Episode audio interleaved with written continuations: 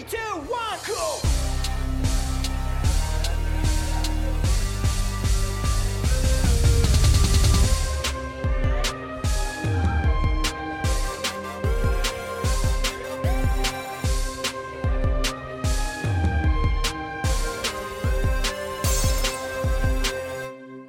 Kommunistenkneipe, der Podcast mit Paddy und Flo von Decay.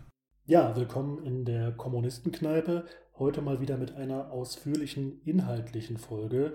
Äh, wir diskutieren heute die Frage, was ist die Volksrepublik China? Sozialistisch, kapitalistisch, was ganz anderes. Ähm, und zwar ist es so, dass wir äh, zu diesem kontroversen Thema äh, sogar ein kleines Streitgespräch wagen wollen. Und wenn ich gleich die Gäste begrüße, mache ich das diesmal wirklich sehr, sehr herzlich, denn es war unglaublich schwierig für diese Folge, so schwierig wie noch nie, äh, ja, sachkundige Positionen oder Personen zu finden, die auch sich darauf einlassen, dieses Gespräch zu führen. Äh, insofern bedanke ich mich ganz besonders bei den Gästen, die heute gekommen sind. Ich begrüße als erstes Richard Korell. Hallo, willkommen. Grüßt euch, Genossen. Ähm, genau, zu Richard vielleicht kurz. Richard studierte Volkswirtschaft, Geschichte, Philosophie in Regensburg, Regensburg und auch in Cambridge. Äh, er war zuletzt Professor für Wirtschaftsinformatik an einer privaten Hochschule. Er ist unter anderem Mitglied des Rats der World Association for Political Economy äh, und der Gruppe Kommunistische Arbeiterzeitung KAZ und auch der Deutschen Kommunistischen Partei DKP. Ja, und seine Artikel, zum Beispiel zum Thema China und anderen Themen, erscheinen unter anderem in Publikationen wie der Jungen Welt, der unseren, der unseren Zeit, also der UZ und der schon genannten kommunistischen Arbeiterzeitung KAZ. Herzlich willkommen. Genau. Und dann äh, sozusagen als Konterpart oder umgekehrt begrüße ich auch Thanasis Spanidis. Äh, hallo, Thanasis. Hallo, Genossen. Ja, Thanasis, einigen vielleicht auch bekannt. Er ist äh, Mitglied der kommunistischen Organisation KO äh, und dem einen oder anderen sicher durch seine theoretischen marxistischen Texte bekannt. Äh, derzeit arbeitet er unter anderem an einer längeren Analyse zum Kapitalismus in China und an der Formulierung wird wohl schon auch ungefähr deutlich, was so seine Position ist. Äh, genau, auch dir ein herzliches Willkommen. Und natürlich äh, begrüße ich auch Paddy. Moin Paddy. Hallo, ich habe jetzt keine spannende Biografie, mit der ich glänzen kann, aber auch von mir hallo und äh, auch mal danke an der Stelle, dass ihr da seid. Das kann ja noch werden. Gut, dann. Spannende Biografie war es ja jetzt auch noch nicht. ja. Gut, wollen wir mal sehen. Aber vielleicht wird es eine spannende Diskussion und ich würde auch mal äh, inhaltlich einsteigen, vielleicht zur Einordnung äh, für unsere Gäste, äh, für unsere Zuhörerinnen. Ähm, am 1. Oktober 1949 fand ja ein historisches Ereignis statt wir würden sagen, das kann durchaus in seiner Bedeutung hm, in einer Stufe mit der Oktoberrevolution von 1917 genannt werden. Äh, die Volksrepublik China wurde nämlich in diesem Jahr ausgerufen. Nach vielen Jahrzehnten inneren, des inneren Zerfalls, der kolonialen Ausbeutung durch westliche Imperialisten und ausländischer Besatzung setzten sich die chinesischen Kommunisten unter Mao Zedong gegen die Nationalisten im Bürgerkrieg durch. Sie errichteten einen unabhängigen, geeinten und sozialistischen Staat im bevölkerungsreichsten Land auf der Welt.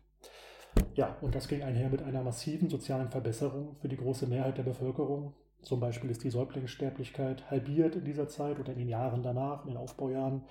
Äh, die Lebenserwartung stieg bis 1978 auf 64 Jahre.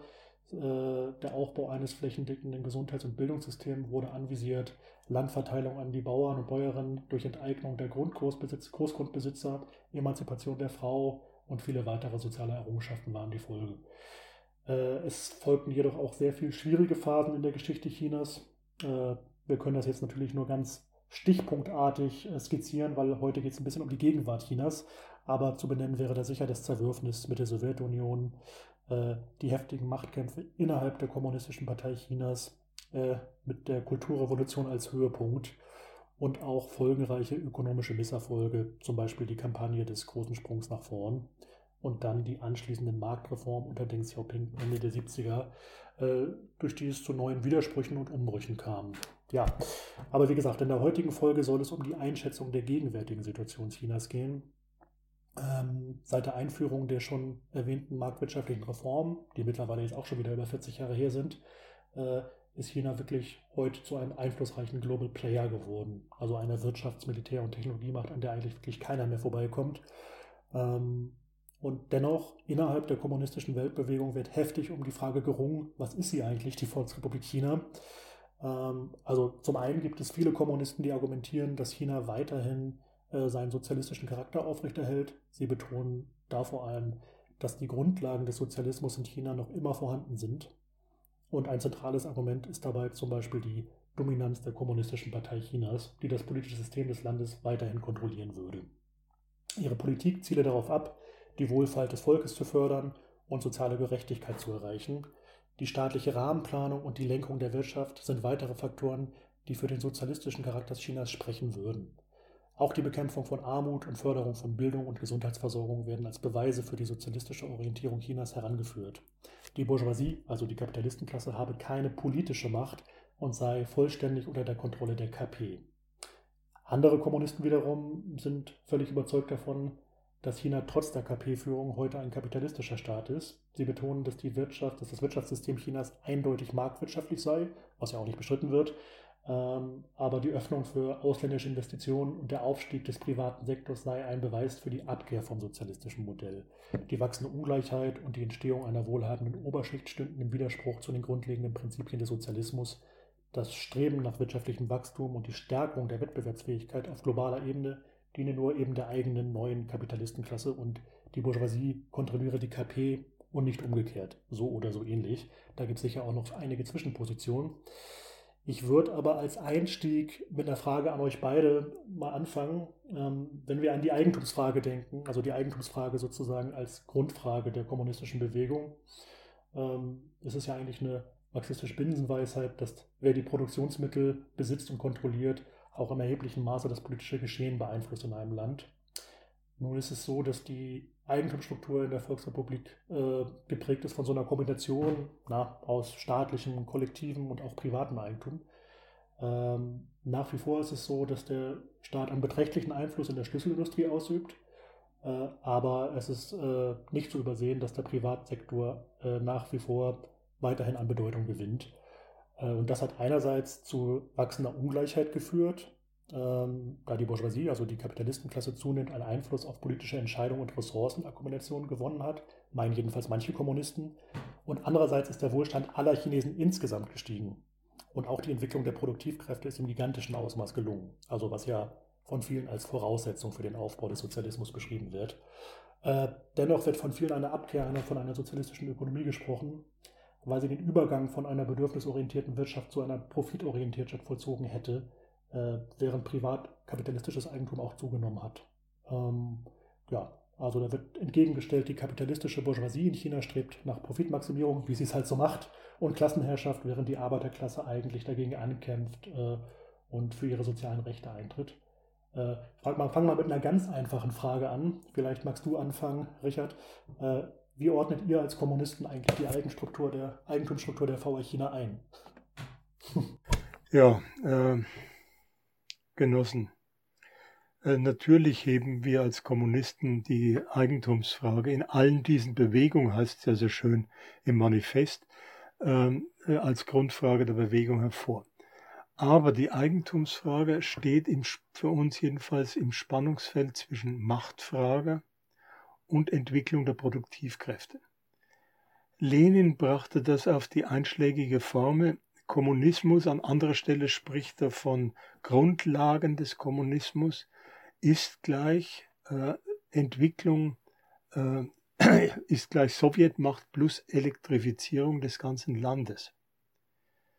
Und ohne Elektrifizierung, ergänzt Lenin, wenn ich es richtig im Kopf habe, ist es unmöglich, die Industrie hochzubringen. Also die Industrie ist das Schlüssel, äh, die Schlüssel äh, äh, hat hier die Schlüsselstellung. Lenin stellt meines Erachtens also richtigerweise die Machtfrage an den Anfang. Und äh, die Frage ist natürlich, äh, Machtfrage, das sind die Sowjets. Wozu brauchen die Sowjets die Macht? Die Sowjets brauchen meines Erachtens die Macht, um letztlich in die Eigentumsverhältnisse eingreifen zu können. Und warum muss man in die Eigentumsverhältnisse eingreifen? um über die Produktionsmittel, den Grund und Boden, die Fabriken, die Verteilung so verfügen zu können, dass die arbeitenden Klassen gut, also erstmal natürlich die Produktionsmittel, die Werkzeuge sich wieder aneignen, die sie in einem jahrhundertelangen Prozess, von denen sie enteignet worden sind. Also die Arbeiten sollen auch wieder ihre Werkzeuge haben und damit die Voraussetzungen schaffen, dass sie besser leben können. Und äh, um es mal vereinfacht auszudrücken. Anders ausgedrückt, haben die revolutionären Klassen die Macht erobert, können sie jederzeit ent enteignen, sie können aneignen und können zueignen. Wem soll was gehören? Sie haben aber dabei meines Erachtens genau zu prüfen, welche Eigentumsformen sind der Entwicklung der Industrie, wie Lenin das äh, in der Schlüsselstellung äh, ausdrückt, maximal förderlich sind. Denn ohne große Industrie, ohne Entwicklung der Produktivkräfte auf den fortgeschrittensten Stand, und dazu rechne ich heute äh, die, etwa auch die Digitalisierung, die verschiedensten modernen Formen von Logistik, Kommunikation, aber auch Formen der internationalen Finanzierung. Ohne das ist der Sozialismus eher verordneter, aus meiner Sicht verordneter Asketismus, Verwaltung des Mangels oder vielleicht äh, kann man es auch Schutzzone von Armut in, in Rückständigkeit äh, bezeichnen das ist ja eines äh, der Ziele, du hast es in der Entwicklung von äh, der VR China schon geschildert. Das ist eine, oder angedeutet jedenfalls, das, das ist ja die Situation, in die der Imperialismus die sozialistischen Länder haben will. Ja? Äh, nämlich, der tut alles, um die sozialistischen Länder zu blockieren, ja, Kuba zu isolieren, einzukreisen, ihnen die Luft abzudrücken und zur Übergabe so auf die Art und Weise zur Übergabe zu zwingen, dass aus der Not heraus die Menschen also den Sozialismus versuchen dann loszuwerden. Und äh, das ist, glaube ich, die, dass die kubanischen Genossen aus der Not ja, in diese von dieser Blockade getrieben wurden und die Chinesen haben die gleiche Erfahrung gemacht. Ja. Ähm, ich gehe nochmal dann kurz darauf ein, dass die Mangelwirtschaft ähm, äh, das, die Kubaner müssen ja aus dieser Mangelwirtschaft praktisch eine Tugend machen. Ja, äh, müssen, das, müssen da durch. Aber es ist für die Kubaner auch, und genauso wenig für die Chinesen, die Vietnamesen, die Genossen in Nordkorea und äh, in Laos nie äh, der Idealzustand, wo man hin will. Die kubanischen Genossen wie die chinesischen wollen, dass die Arbeiter, Bauern und die anderen antiimperialistischen Klassen die Macht im Land haben und gut leben. Im Übrigen wird gerne übersehen, was du schon angedeutet hast, dass die VR China von 1960 bis etwa 1980 einer massiven Blockade durch den Imperialismus unterworfen war und zusätzlich die Verbindungen zur Sowjetunion und ins sozialistische Lager weitgehend abgeschnitten waren. Und das bei einem Land, das von 1916 bis 1949 durchgehend durch die Zerstörungen und Schlechtereien von Krieg und Bürgerkrieg gegangen war. Da herauszukommen, ging nur durch Eroberung und Erhaltung der Macht, durch die, wie es in der chinesischen Verfassung heißt, durch die demokratische Diktatur der Arbeiter, Bauern, des städtischen Kleinbürgertums, der Intelligenz und der nationalen Bourgeoisie. Das wird immer übersehen, dass es hier um ein Klassenbündnis äh, äh, mehrere revolutionäre Klassen gekommen ist, ja, revolutionär in Bezug auf die Befreiung vom Imperialismus. Und noch eins, äh, was heißt da in eurer Frage äh, so leichthin, äh, da, so leicht dahingesagt? Äh, äh, Übergang von einer bedürfnisorientierten zu einer profitorientierten Wirtschaft, habt ihr ja äh, in der Frage gehabt. Die chinesischen Kommunisten stellen seit dem achten Parteitag 1956 immer wieder fest, dass der inländische äh, Hauptwiderspruch, nicht mehr im Widerspruch zwischen Arbeiterklasse und Bourgeoisie bestand, sondern im Widerspruch zwischen den Bedürfnissen des Volkes nach rascher wirtschaftlicher und kultureller Entwicklung und der mangelnden Fähigkeit unserer Wirtschaft und Kultur, diese Bedürfnisse zu befriedigen. Das habe ich jetzt nochmal abge mir also abgelesen.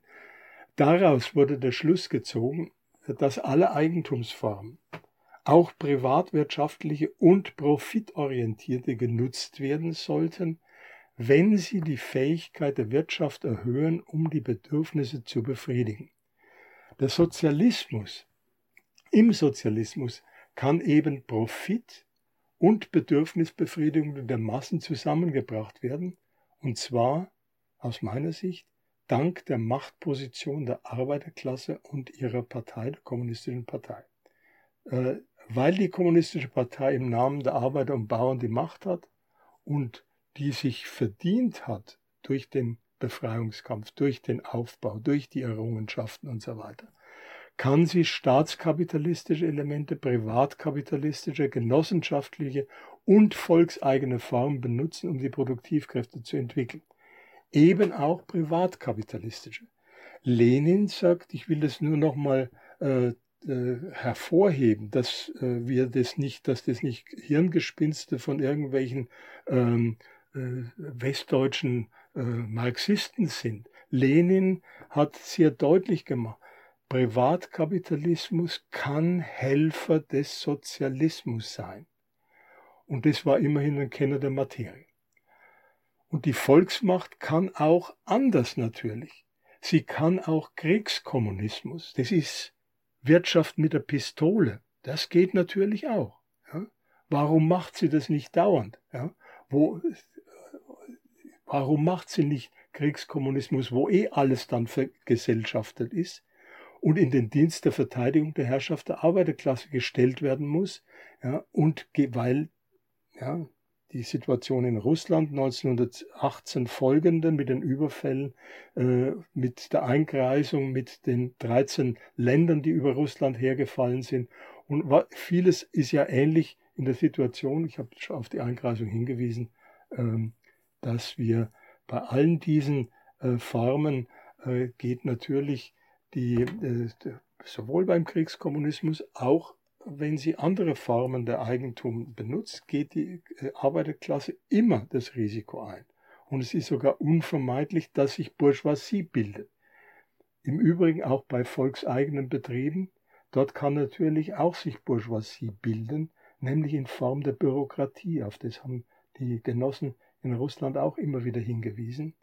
Äh, Bürokratie, die die Massen niederhält, ihre Initiative hemmt, ja, äh, in Form von Bürokratie, die sich im Gewohnten einrichtet und für sich selber ein angenehmes Leben äh, einrichten will und eine ruhige Kugel schieben möchte.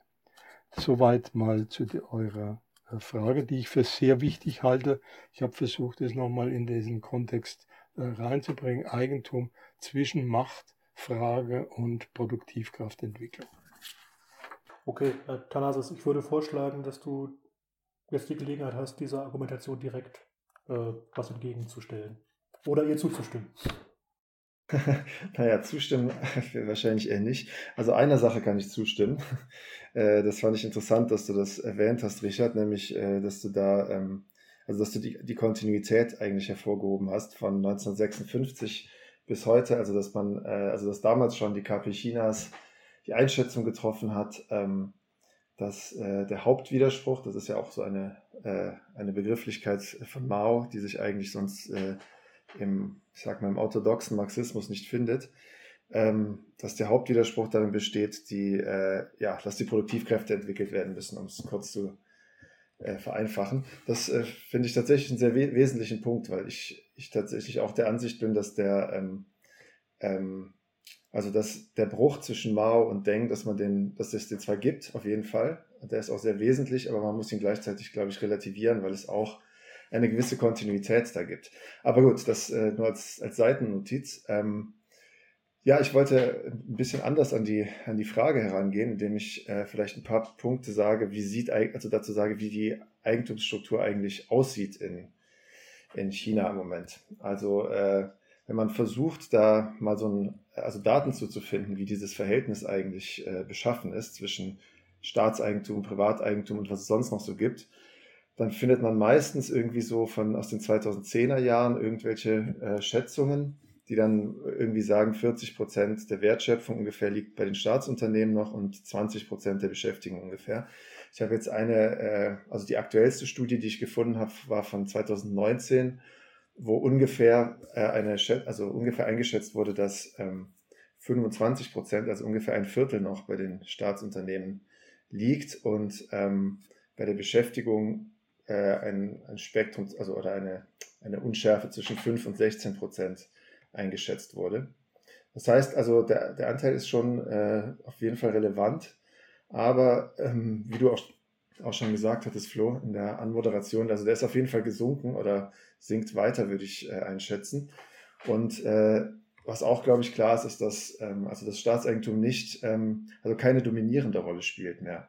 Zumindest quantitativ. Natürlich ist es das so, dass da äh, in den Schlüsselsektoren vor allem der Staat bemüht ist oder nicht, nicht bemüht ist, sondern auch die Möglichkeit hat er dazu auch, also dass der Staat eben äh, darauf achtet, die, ähm, die Kontrolle über bestimmte Schlüsselsektoren zu behalten. Genau, aber trotzdem ist es äh, so, dass, das würde ich zumindest sagen, dass das Privateigentum äh, die beherrschende Rolle spielt. Ähm, und diese 25 Prozent, das muss man vielleicht auch dazu sagen, das ist natürlich nur ein sehr grober äh, Wert, der, also der den man heranziehen kann, um sich das sozusagen grob vorzustellen, das Verhältnis, ne? weil äh, also die Aussagekraft davon ist begrenzt, sage ich mal. Weil äh, natürlich in den Staatsunternehmen ist der Staat in der Regel nicht der einzige Anteilseigner. Also da gibt es dann trotzdem ja auch private Investoren. Oft äh, gehört dem Staat tatsächlich auch weniger als die Hälfte der Aktien dann. Ähm, also das sind andere Kriterien, also, äh, wo man dann trotzdem sagt, das ist ein Staatsunternehmen, weil er trotzdem noch einen kontrollierenden Anteil hat. Aber ähm, ja, also das ist wahrscheinlich, würde ich schätzen, wahrscheinlich weniger als 25 Prozent auch noch.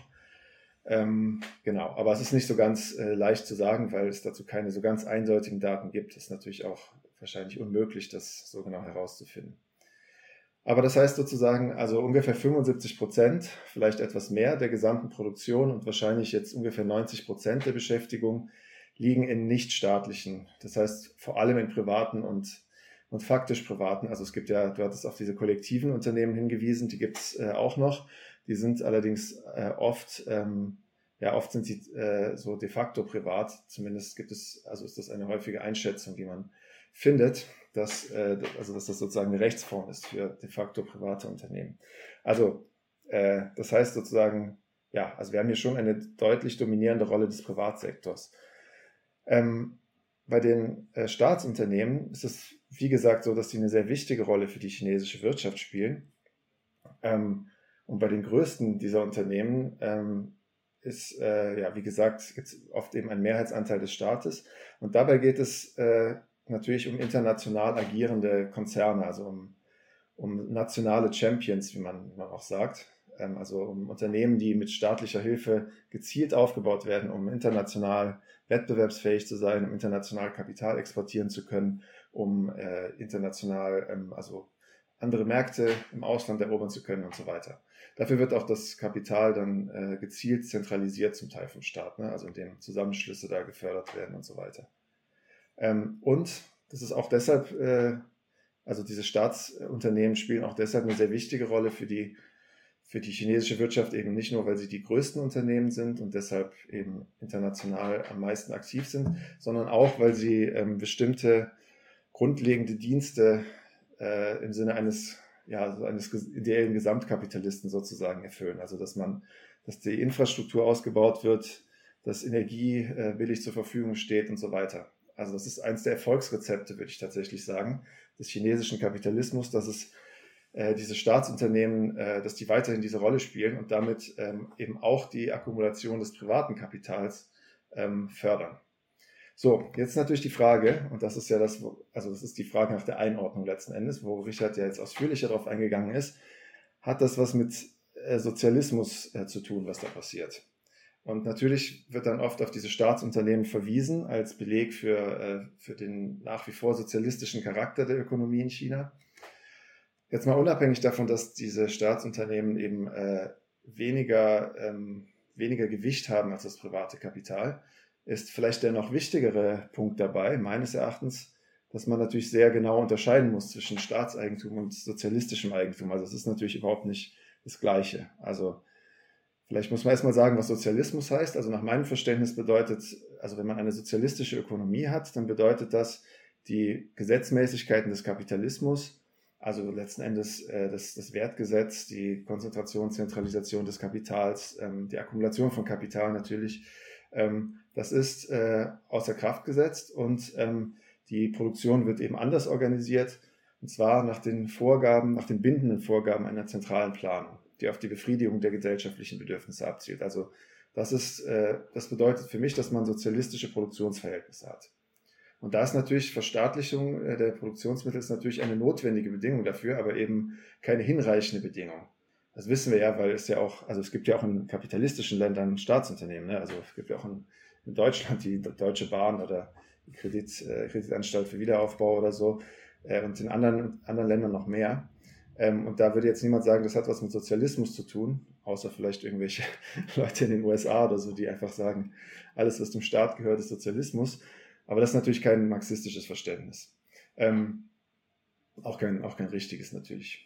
Und die, die Staatsunternehmen in China, ähm, äh, das würde ich eben sagen, sind, äh, also die dienen einerseits der privaten Akkumulation, also das, was ich eben ausgeführt hatte, dass sie also eine, eine Hilfestellung auch leisten für das private Kapital. Und andererseits sind sie aber auch selbst kapitalistische Unternehmen. Und ähm, das äh, sieht man zum Beispiel daran, dass der, der, ähm, also der Haushalt dieser Unternehmen, also der, das Budget, ähm, dass das formal und real vom Staatshaushalt getrennt ist. Also das darf man sich nicht so vorstellen wie, äh, also wie das, keine Ahnung, in der, in der Stalin-Ära in der Sowjetunion war oder so, dass die, ähm, oder auch später noch im Wesentlichen eigentlich, dass die, ähm, die Staatsbetriebe ähm, ja letzten Endes dem einfach zum Staat dazugehören und äh, vom Staat äh, finanziert werden und wenn sie, wenn die irgendwie keinen Profit machen, dann ähm, also dann gibt es eben diese weichen Budgetbeschränkungen. Ne? Das hat ja dieser liberale Ökonom Cornay dann kritisiert und meinte, deswegen funktioniert das alles nicht, weil der Staat dann die Unternehmen rettet und so. Das ist alles in China ja nicht so, ne? sondern das sind Unternehmen, die eigenständige ökonomische Einheiten sind, also die ähm, eigene, also ihre Aktivitäten selbst, selbst steuern im Wesentlichen, also nicht mehr direkt durch den Staat gesteuert sind, äh, auch keine festgelegten ähm, äh, Abgaben da, äh, an den Staat leisten, sondern ähm, auf eigene Rechnung wirtschaften sozusagen und dann vom Staat einfach besteuert werden, so wie das andere Unternehmen auch. So und ähm, insofern äh, sind das kapitalistische Unternehmen, die ähm, also nach dem Profitprinzip arbeiten. Also es geht denen darum, Gewinn zu machen.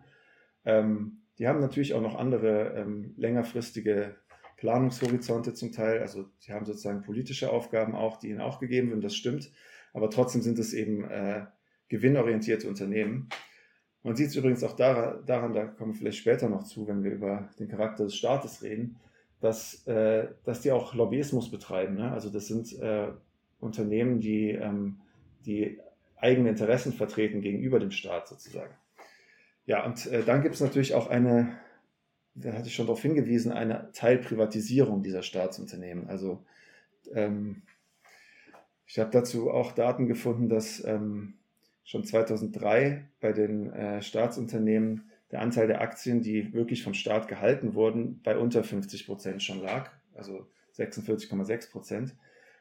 Und dann äh, bis 2017 das auf 38,3 Prozent gefallen ist. Also das heißt, ähm, auch bei diesen Staatsunternehmen ist eine Mehrheit des Kapitals nicht in Händen des Staates. Das muss man auch im Kopf halten. Ne? Der, der Staat hat da zwar eine kontrollierende Rolle immer noch, aber ähm, die Profite werden trotzdem natürlich von einer Kapitalistenklasse angeeignet, die teilweise staatlich ist, aber tatsächlich mehrheitlich sogar, in den Staatsunternehmen sogar, äh, mehrheitlich äh, privat ist.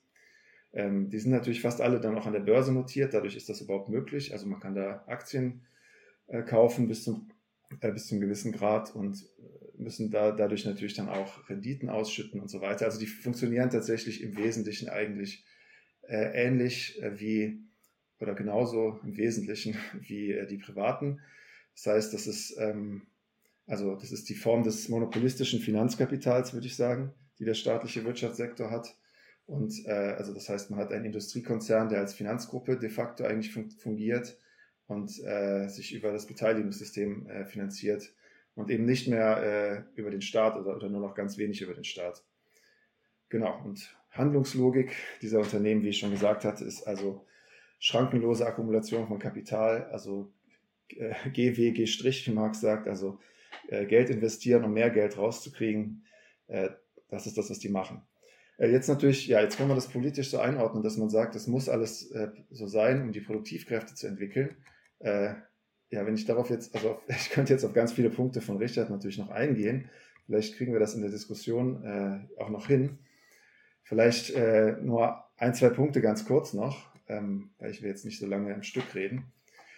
Also ich glaube, einmal kann man China überhaupt nicht mit Kuba vergleichen oder Vietnam oder Laos, weil das natürlich äh, auch nicht mit der Sowjetunion in den 30er Jahren oder so, ne? weil allein das, das äh, das Entwicklungsniveau der Produktivkräfte und der, der äh, Ver Vergesellschaftungsgrad der Produktion, was ja die Voraussetzungen für den Sozialismus sind, ist natürlich auf einem enorm viel höheren Niveau.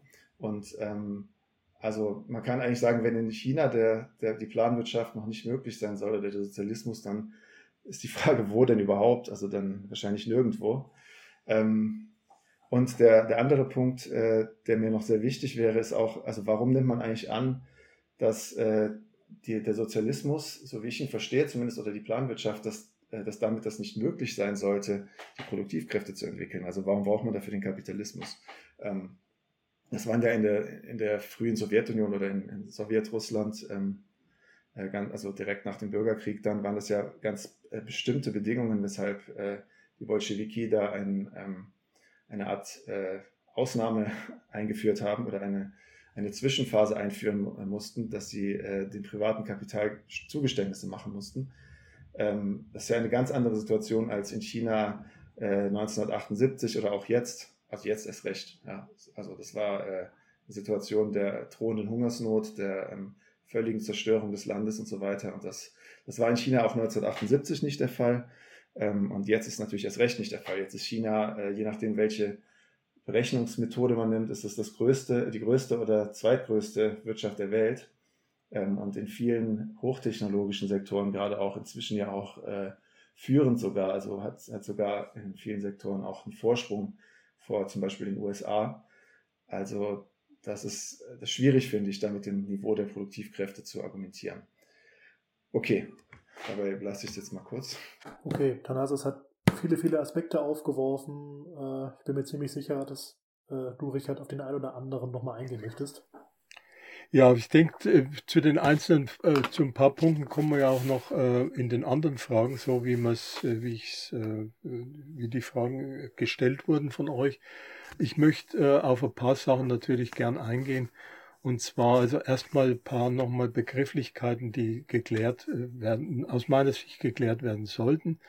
Und zwar ähm, Hauptwiderspruch, den hat, das habe ich ja auch also mit eingeführt, meint äh, Sanasis, dass das äh, völlig aus dem Vokabular, also äh, raus wäre, was Marxisten gebrauchen. Ähm, ich kann mich nur erinnern, dass die, der, der Begriff Hauptwiderspruch äh, sehr oft gebraucht wurde, in den, äh, jedenfalls auch in der sowjetischen Literatur. Ich nenne mal nur das äh, Lehrbuch der politischen Ökonomie, des Kapitalismus und so weiter. Also da gab es immer wieder der Verweis auf den Grundwiderspruch, der in den Widerspruch besteht zwischen den Produktivkräften und Produktionsverhältnissen und der Entwicklung und dem Hauptwiderspruch und beziehungsweise für den Kapitalismus die, die vergesellschaftete Produktion und die private Aneignung und dieser Widerspruch sich im Hauptwiderspruch also dann zeigt als Widerspruch zwischen Bourgeoisie und Proletariat. Das ist eine gängige äh, äh, äh, äh Terminologie gewesen.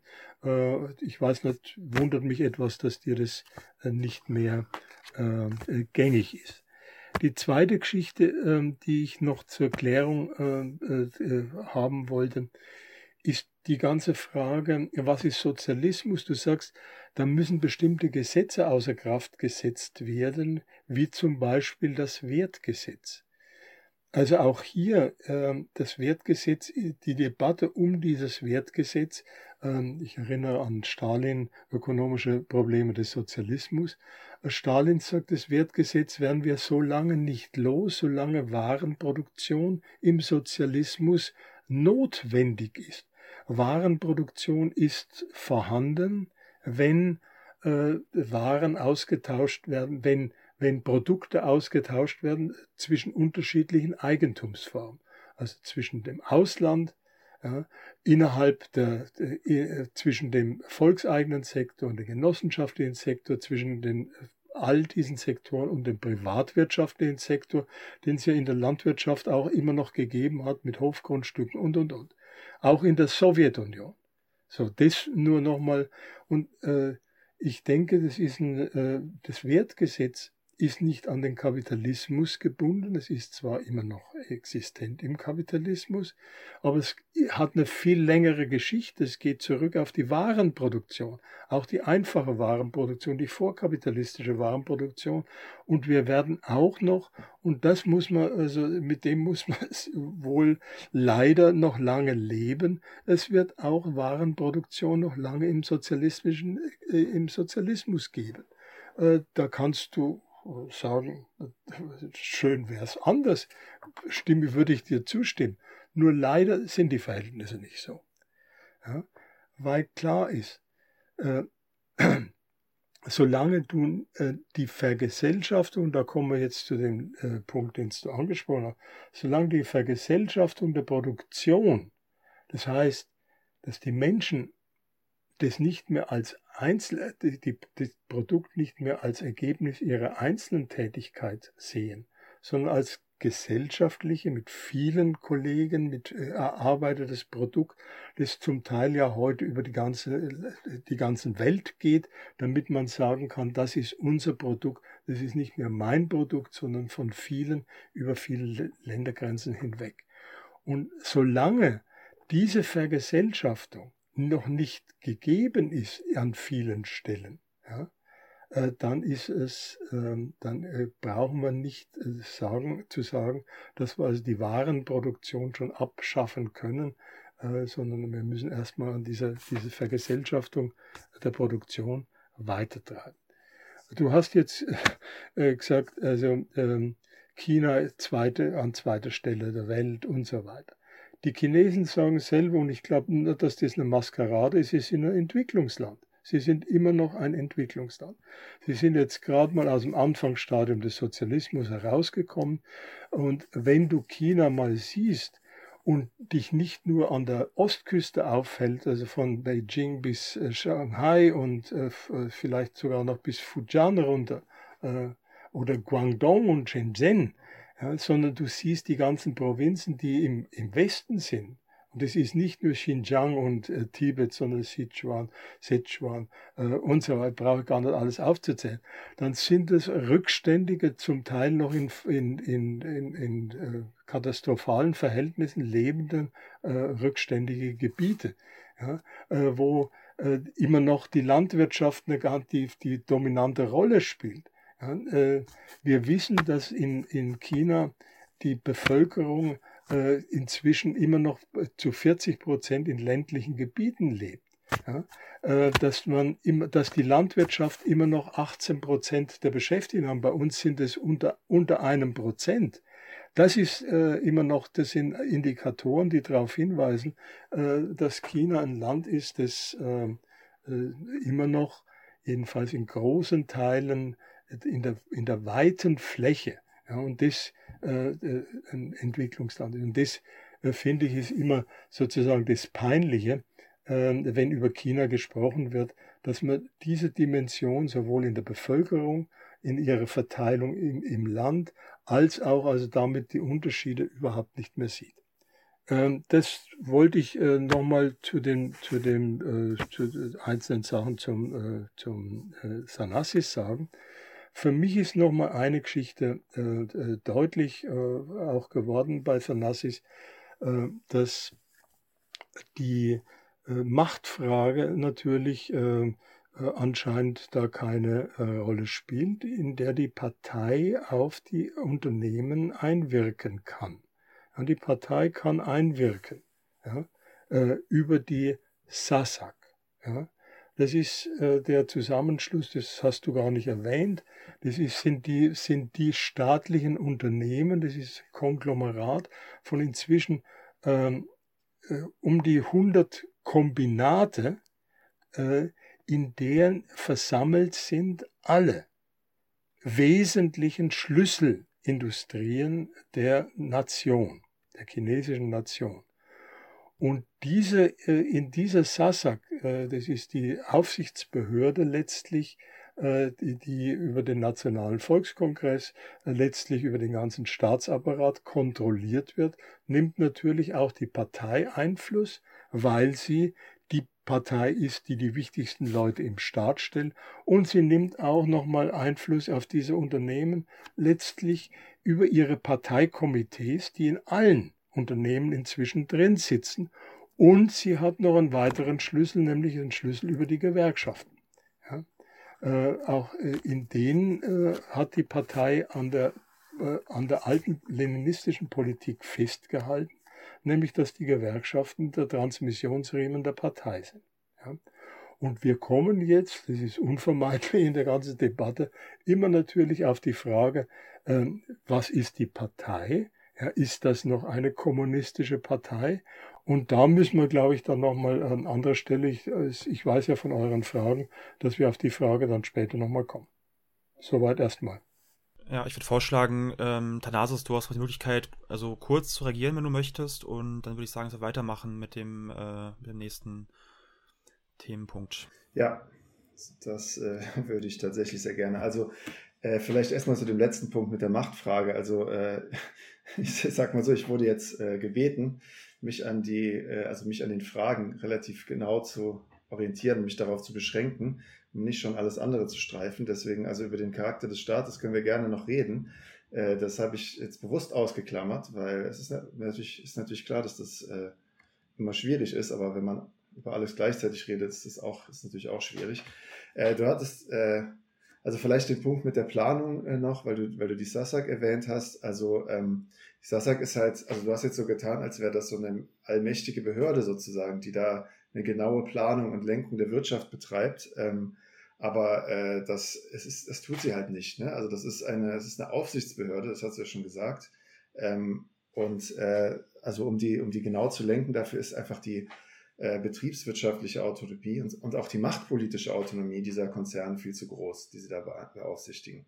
Abgesehen davon, dass das ja auch nur eine sehr begrenzte Anzahl, also es sind zwar die, die größten Konzerne, aber eben auch nur äh, wie viele waren das, 190 oder sowas äh, von vielen Millionen Unternehmen, um die es geht, äh, die da äh, beaufsichtigt werden. Und also diese Unternehmen haben ja, wie ich schon gesagt hatte, die haben eigene Interessen und denen, denen wird auch nicht vorgeschrieben, was sie produzieren sollen oder sowas. Das sind also da werden bestimmte Anreize gesetzt, bestimmte Vorgaben, also ein bestimmter Rahmen wird gesetzt. Ähm, und der Staat spielt da insofern schon eine, eine andere Rolle als natürlich in, in, Deutschland oder so aber das hat nichts mit äh, äh, Planwirtschaft oder so was zu tun, ne? sondern das ist also ein, also zumindest nicht mit, mit sozialistischer Planwirtschaft. Ne? Das ist eine, eine Form der Wirtschaftsplanung, die es in, in kapitalistischen Ländern auch gibt. Ne? Das gab es in Südkorea, das gab es in, in, Frankreich auch, in, in vielen ostasiatischen Ländern äh, gab es das in der Vergangenheit, dass der Staat da so eine Rolle gespielt hat.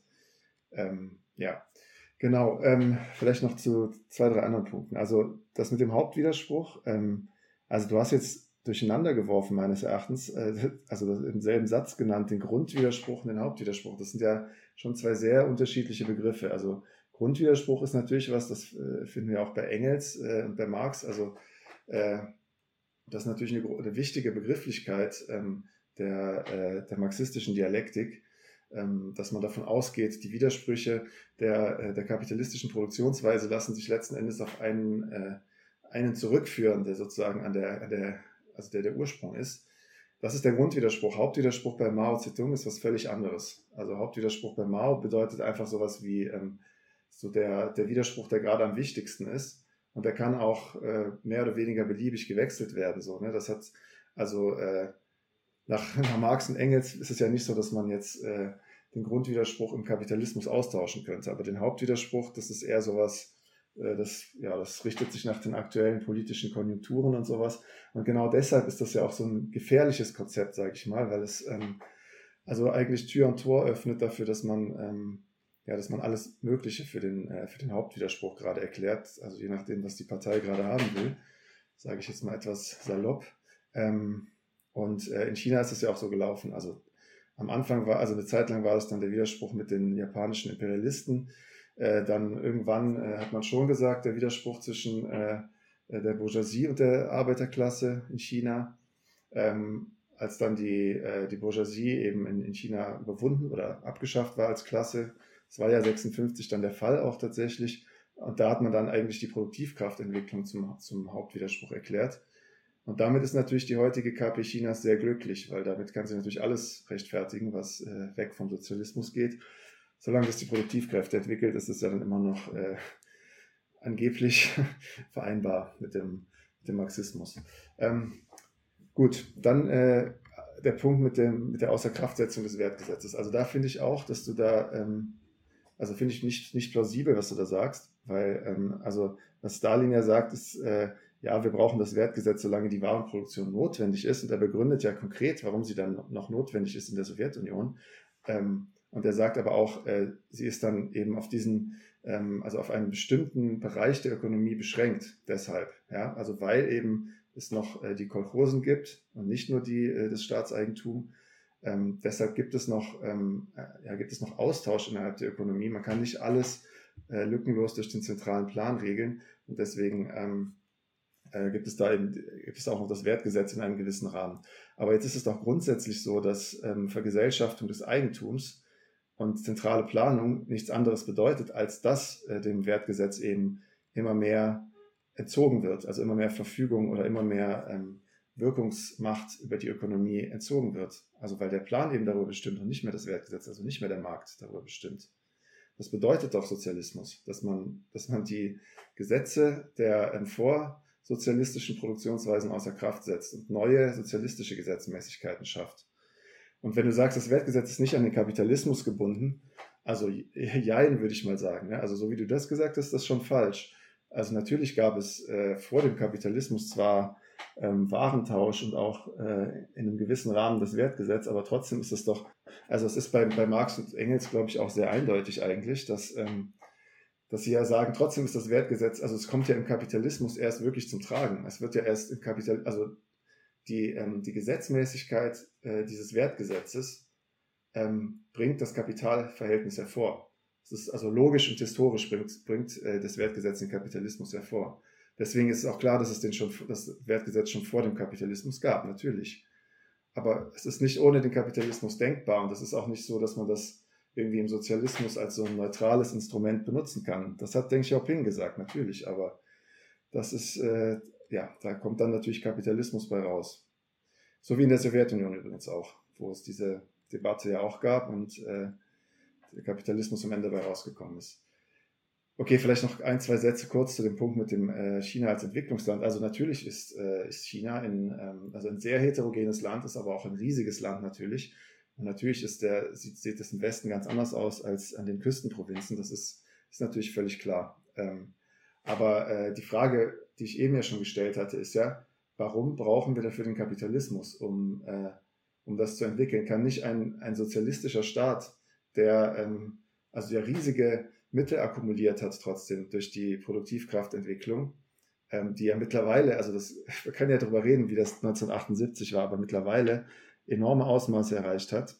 Ähm, warum sollte er nicht diese Mittel gezielt einsetzen können, um, um die, äh, also das flache Land oder die, ähm, die armen Gebiete zu entwickeln, so wie das auch in der Sowjetunion ja passiert ist? Also man hat ja da auch nicht gesagt, okay, hier Tadschikistan und Kasachstan und so sind, äh, sind so arm, deswegen müssen wir da wieder den Kapitalismus einführen, sondern im Gegenteil, man hat gesagt, der Plan und die Planwirtschaft und die zentrale Zuteilung von Ressourcen machen es erst gerade möglich, diese Gebiete zu entwickeln.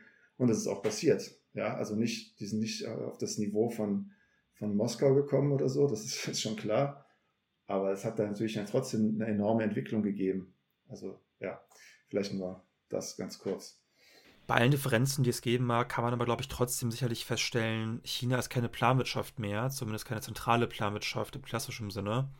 Und ja, auch der chinesische Staatspräsident Xi Jinping hat kürzlich selber erst erwähnt, dass es für ihn auch keinen Zurück mehr geben kann zum, wie er es nannte, alten Weg der Planwirtschaft.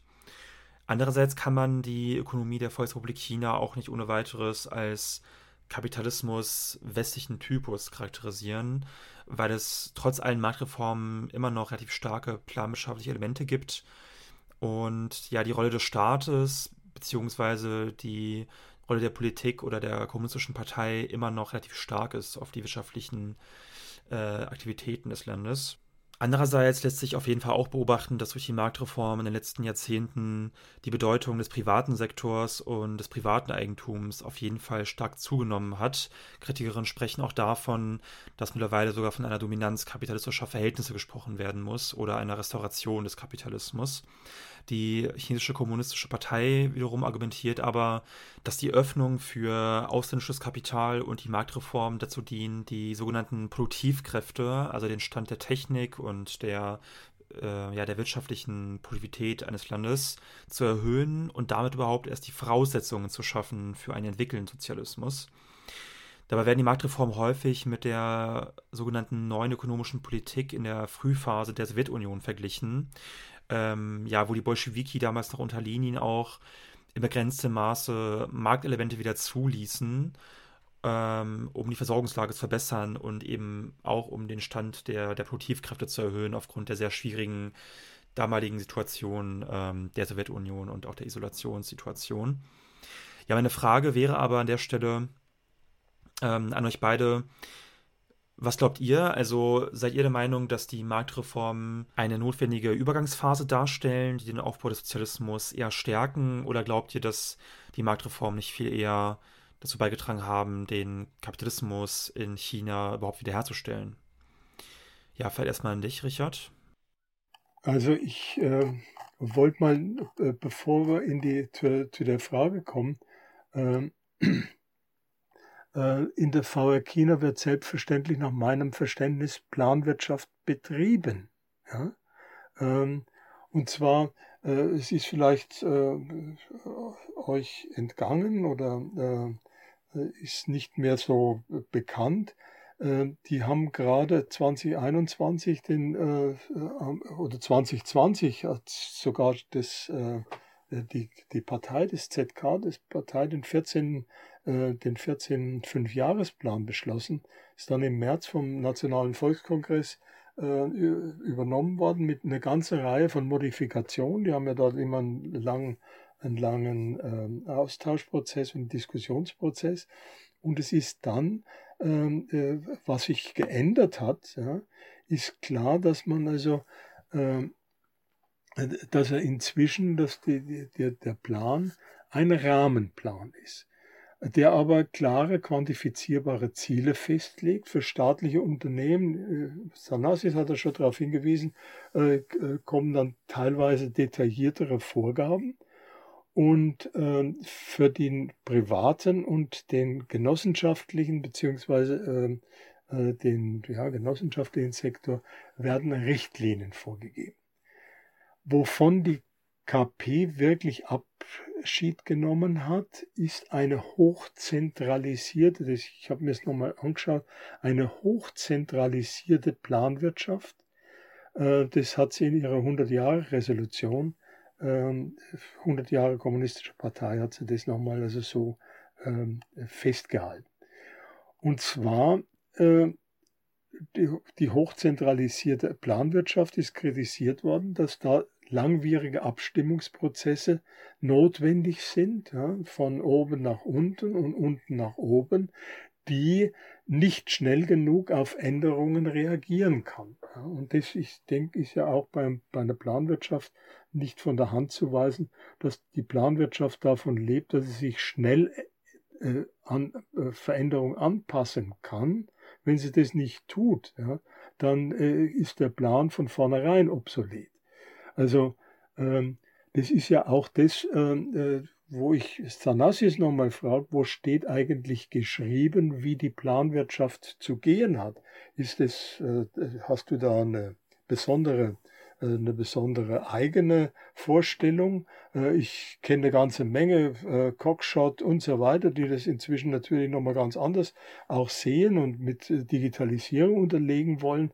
Aber äh, wo steht geschrieben, dass es nur dann um eine Planwirtschaft handelt, wenn ein Plan minutiös mengenbasierte Input-Output-Tabellen äh, dort festlegt. Also äh, für äh, so und so viel Liter Bier, die man Ausstoß haben will, müssen so und so viel und so weiter, Hopfenmalz und äh, äh, äh andere äh, Dinge ähm, reingegeben werden, damit das Ergebnis zustande kommt.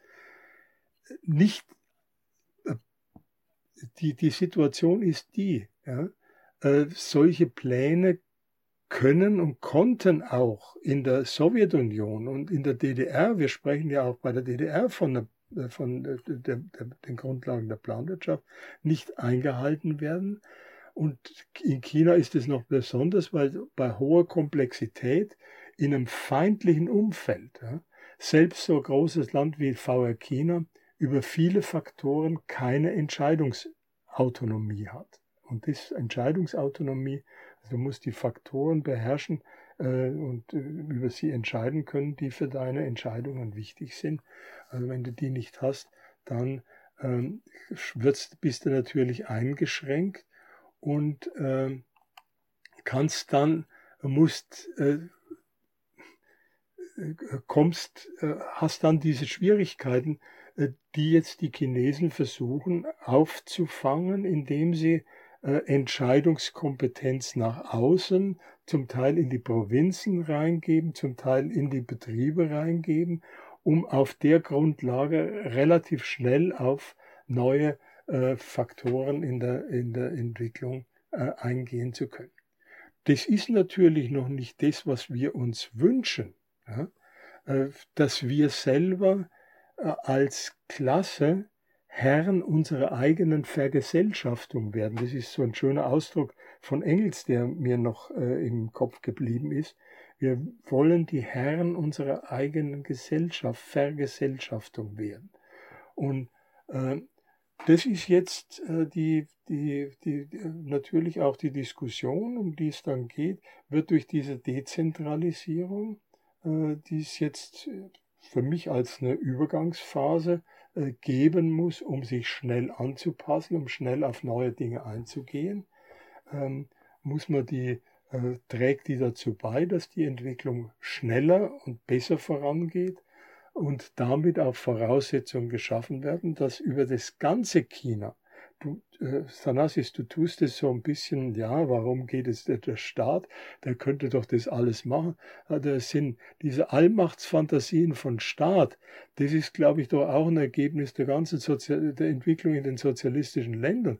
Diese, All diese Allmacht des Staates äh, kann diese Entwicklung nur über eine bestimmte Zeit äh, und an bestimmten Punkten massiv vorantreiben, aber in der ganzen Fläche und die Durchdringung, das ist äh, das alles auf den Staat äh, zu laden, äh, hat sich wohl in allen sozialistischen Ländern nicht bewährt. Ähm, ich denke, dass, die, äh, dass wir angesichts der äh, Schwierigkeiten, die die KP Chinas äh, natürlich mit denen sie konfrontiert ist, äh, vor allen Dingen natürlich erreicht hat, dieses erste Jahrhundertziel, diese Beseitigung der Armut. Und äh, da wollte ich eigentlich nur noch mal dazu sagen, ähm, das ist geschafft worden auf der Grundlage dieses Bündnisses von äh, Arbeiterklasse, Bauern, städtischem Kleinbürgertum und nationaler Bourgeoisie, die als revolutionäre Klasse, ich habe es glaube ich vorher schon mal angedeutet, als revolutionäre Klasse angesehen wird, soweit sie sich gegen den Imperialismus und die ihn stützenden Kräfte im eigenen Land, also früher die Grundherrenklasse und die Kompradorenbourgeoisie und das, was heute wieder nachwächst ja, und nachgewachsen ist, stellt. Ähm, wie ihr sicher wisst, ist ja von daher dieser Klassenkompromiss äh, ist, hat diese lange Tradition in China und ist ja von, den, von der kommunistischen Weltbewegung äh, in, in großem Maß unterstützt worden. Äh, die, die Kommunistische Partei China hat schon 1921 äh, wurde gegründet und hat bis bis 1927 waren Mitglieder der Kommunistischen Partei auch Mitglieder in der Kuomintang. Ja? Äh, Mao Zedong war äh, Mitglied in der Kuomintang. Äh, Zhou Enlai war Mitglied in der Kuomintang. Der war sogar also äh, Vorsitzender der Militärakademie oder hat eine bedeutende Stellung in der Militärakademie Wampoa gehabt. Und ich denke, dass die, äh, äh, dass in, grundsätzlich und von der kommunistischen Internationale unterstützt, gefördert, gewollt vorangetrieben natürlich auch diese Entwicklung gegangen ist äh, zum äh, die, die, die, das Bündnis selbst mit so jemand wie mit Chiang Kai-shek dann wieder zu suchen im antijapanischen Befreiungskrieg. Die sind ja 1937 äh, ist, äh, ist die kommunistische Partei mit Chiang Kai-shek wieder ins Bündnis gekommen, um die Japaner zurückzuschlagen. Also das sind alles Hintergründe, die äh, äh, deutlich machen, wie wichtig diese, dieses, diese Zusammenarbeit äh, von äh, der, der verschiedenen Klassen ist. Und das ist nicht unbedingt etwas, was uns als Vorbild dienen muss. Aber es hat sich entwickelt aus den Notwendigkeiten des, äh, des äh, Bündnisses, äh, die Notwendigkeit des Bündnisses aus den Notwendigkeiten des Klassenkampfs und des Krieges, den China geführt hat. Ich will nur zum Schluss nochmal äh, äh, vielleicht ein, ein, noch einen Satz dazu äh, sagen, weil ich das für ganz wichtig halte, ähm, was diese Bündnisse letztlich auch ausdrücken äh, sollen, ähm, kennen wir ja ähm, auch in Osteuropa unter dem Stichwort Volksdemokratie.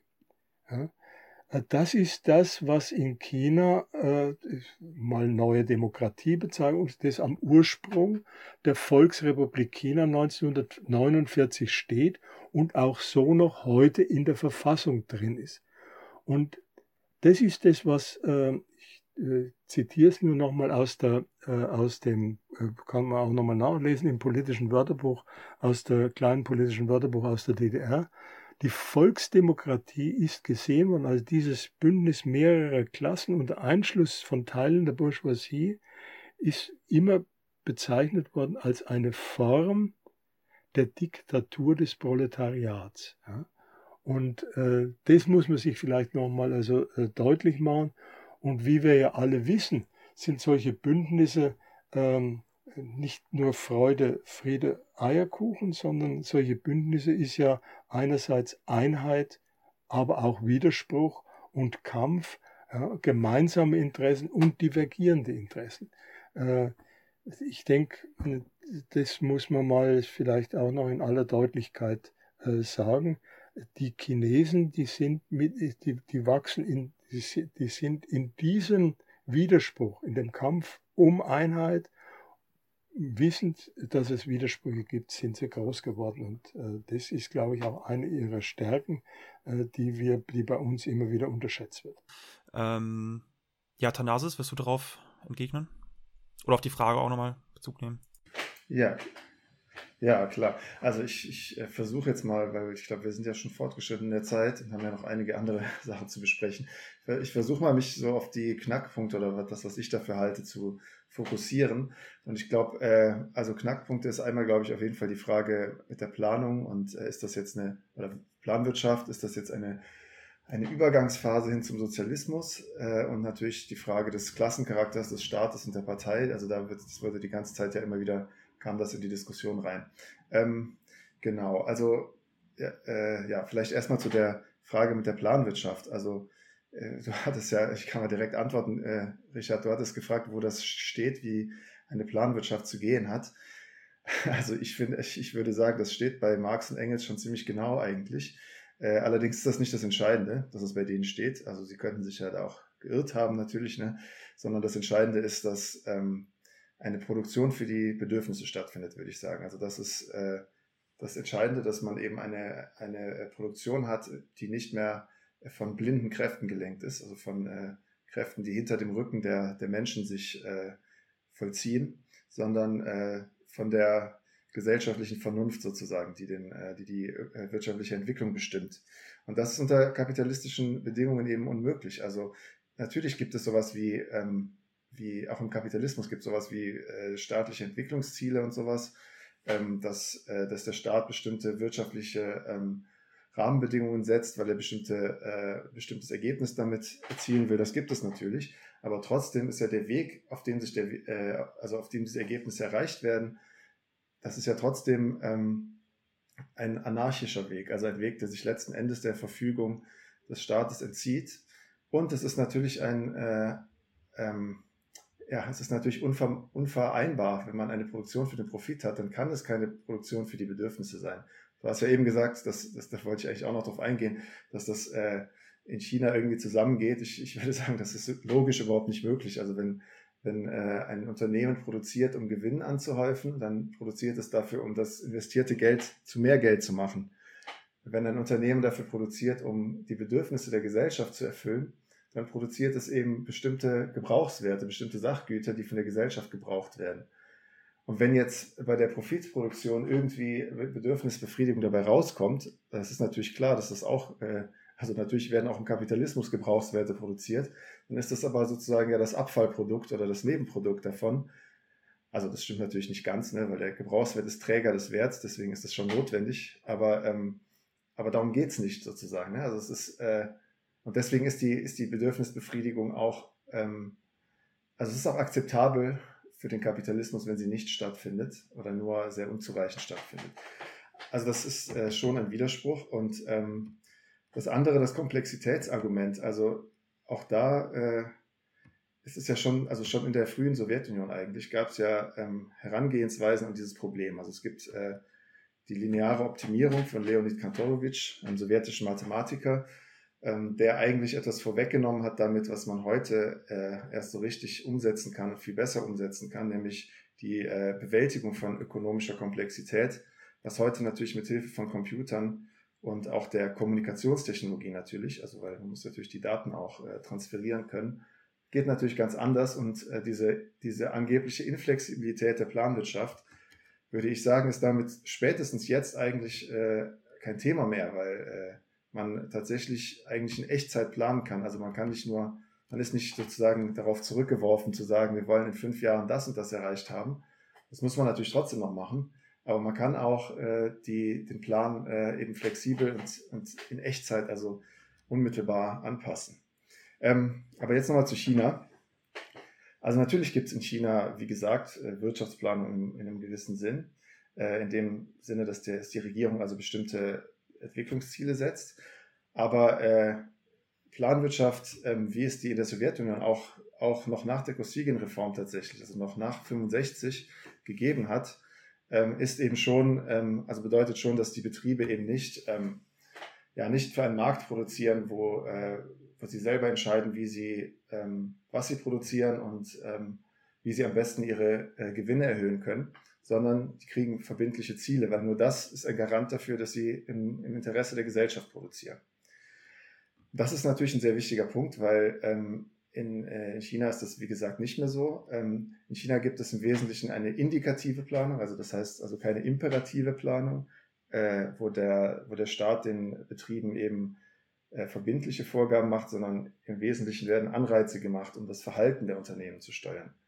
Und das ist natürlich etwas, was mit dem Kapitalismus ähm, erstmal grundsätzlich vereinbar ist. Also äh, sowas gab es, hatte ich ja auch schon angesprochen. Ne? Also selbst in einer extrem antikommunistischen Militärdiktatur wie Südkorea, wo jetzt wirklich niemand sagen würde, das wäre irgendwas Linkes oder Fortschrittliches gewesen oder so, gab es ja in den 60ern und 70ern ähm, gab äh, sowas ähnliches, also so eine indikative Planung und Planungsministerien und sowas. In Frankreich auch unter Pompidou und so weiter. Ähm, genau. Äh, ein Punkt will ich jetzt aber, also einen etwas wichtigeren Punkt will ich jetzt zu der Frage noch sagen. Und zwar, ähm, ich glaube, wir sollten darüber reden, was die KP Chinas mit Sozialismus meint, weil das war ja eure Frage. Unterstützt das den Übergang zum Sozialismus? Also, das ist nämlich eine Frage, die sehr selten in der Diskussion vorkommt, meines Erachtens. Was meint die KP Chinas eigentlich damit? Es gibt ja ganz verschiedene Begriffe von Sozialismus. Also, keine Ahnung, auch im, im Programm der SPD steht, steht immer noch, dass sie den demokratischen Sozialismus haben wollen. Und da ist natürlich nicht äh, das marxistische Verständnis von Sozialismus gemeint, sondern sowas wie irgendwie so ein Ideal der sozialen Gerechtigkeit, Ähm, und dann gibt es auch noch das Verständnis, was ich eben schon gesagt hatte, also Sozialismus ist alles, was der Staat macht oder so. Und der marxistische Begriff von Sozialismus ist natürlich was ganz anderes. Ne? Also das ist also die erste Stufe der kommunistischen Produktionsweise, das heißt unfertiger Kommunismus sozusagen. Also wir reden über bestimmte Produktionsverhältnisse, nicht über ein Ideal oder sowas. Und äh, diese Produktionsverhältnisse, also der Kern davon, die grundlegende Gesetzmäßigkeit ist ja, dass die äh, Produktion und Verteilung eben nach einem gesellschaftlichen Plan bestimmt wird. Und jetzt natürlich die Frage, welchen dieser Begriffe hängt die KP Chinas an? Ich kann schon mal verraten, welches nicht ist, nämlich der marxistische. Ähm, also das würde ich wirklich sagen, dass es der am allerwenigsten ist. Also wenn man, ich habe wirklich mal versucht, ähm, in den Dokumenten der KP Chinas ähm, zu finden, was sie eigentlich mit Sozialismus, mit chinesischen Charakteristika meinen, weil sie das wirklich, also ich habe es zumindest nicht gefunden, äh, nicht wirklich äh, explizit definieren, was sie damit meinen. Implizit sagen sie aber das natürlich, sagen sie das natürlich sehr eindeutig, was das beinhaltet. Also das ist schon, äh, kann man schon sehr gut daraus lesen. Nämlich, ähm, ja, im Wesentlichen die Entwicklung der Produktivkräfte. Und zwar natürlich unter der Führung der Partei, dem Ziel der Stärkung des Staates, auch mit dem Ziel der Verbesserung des Lebensstandards. Aber es geht um Entwicklung der Produktivkräfte, nicht um bestimmte Produktionsverhältnisse. Das ist schon ein sehr, sehr wesentlicher Unterschied zu dem marxistischen Verständnis von Sozialismus. Also im Wesentlichen ist das ein Programm der aufholenden, vielleicht kann man sagen, ein, ein Programm der überholenden kapitalistischen Entwicklung, wo der Staat eben auch eine, eine steuernde und lenkende Rolle einnimmt.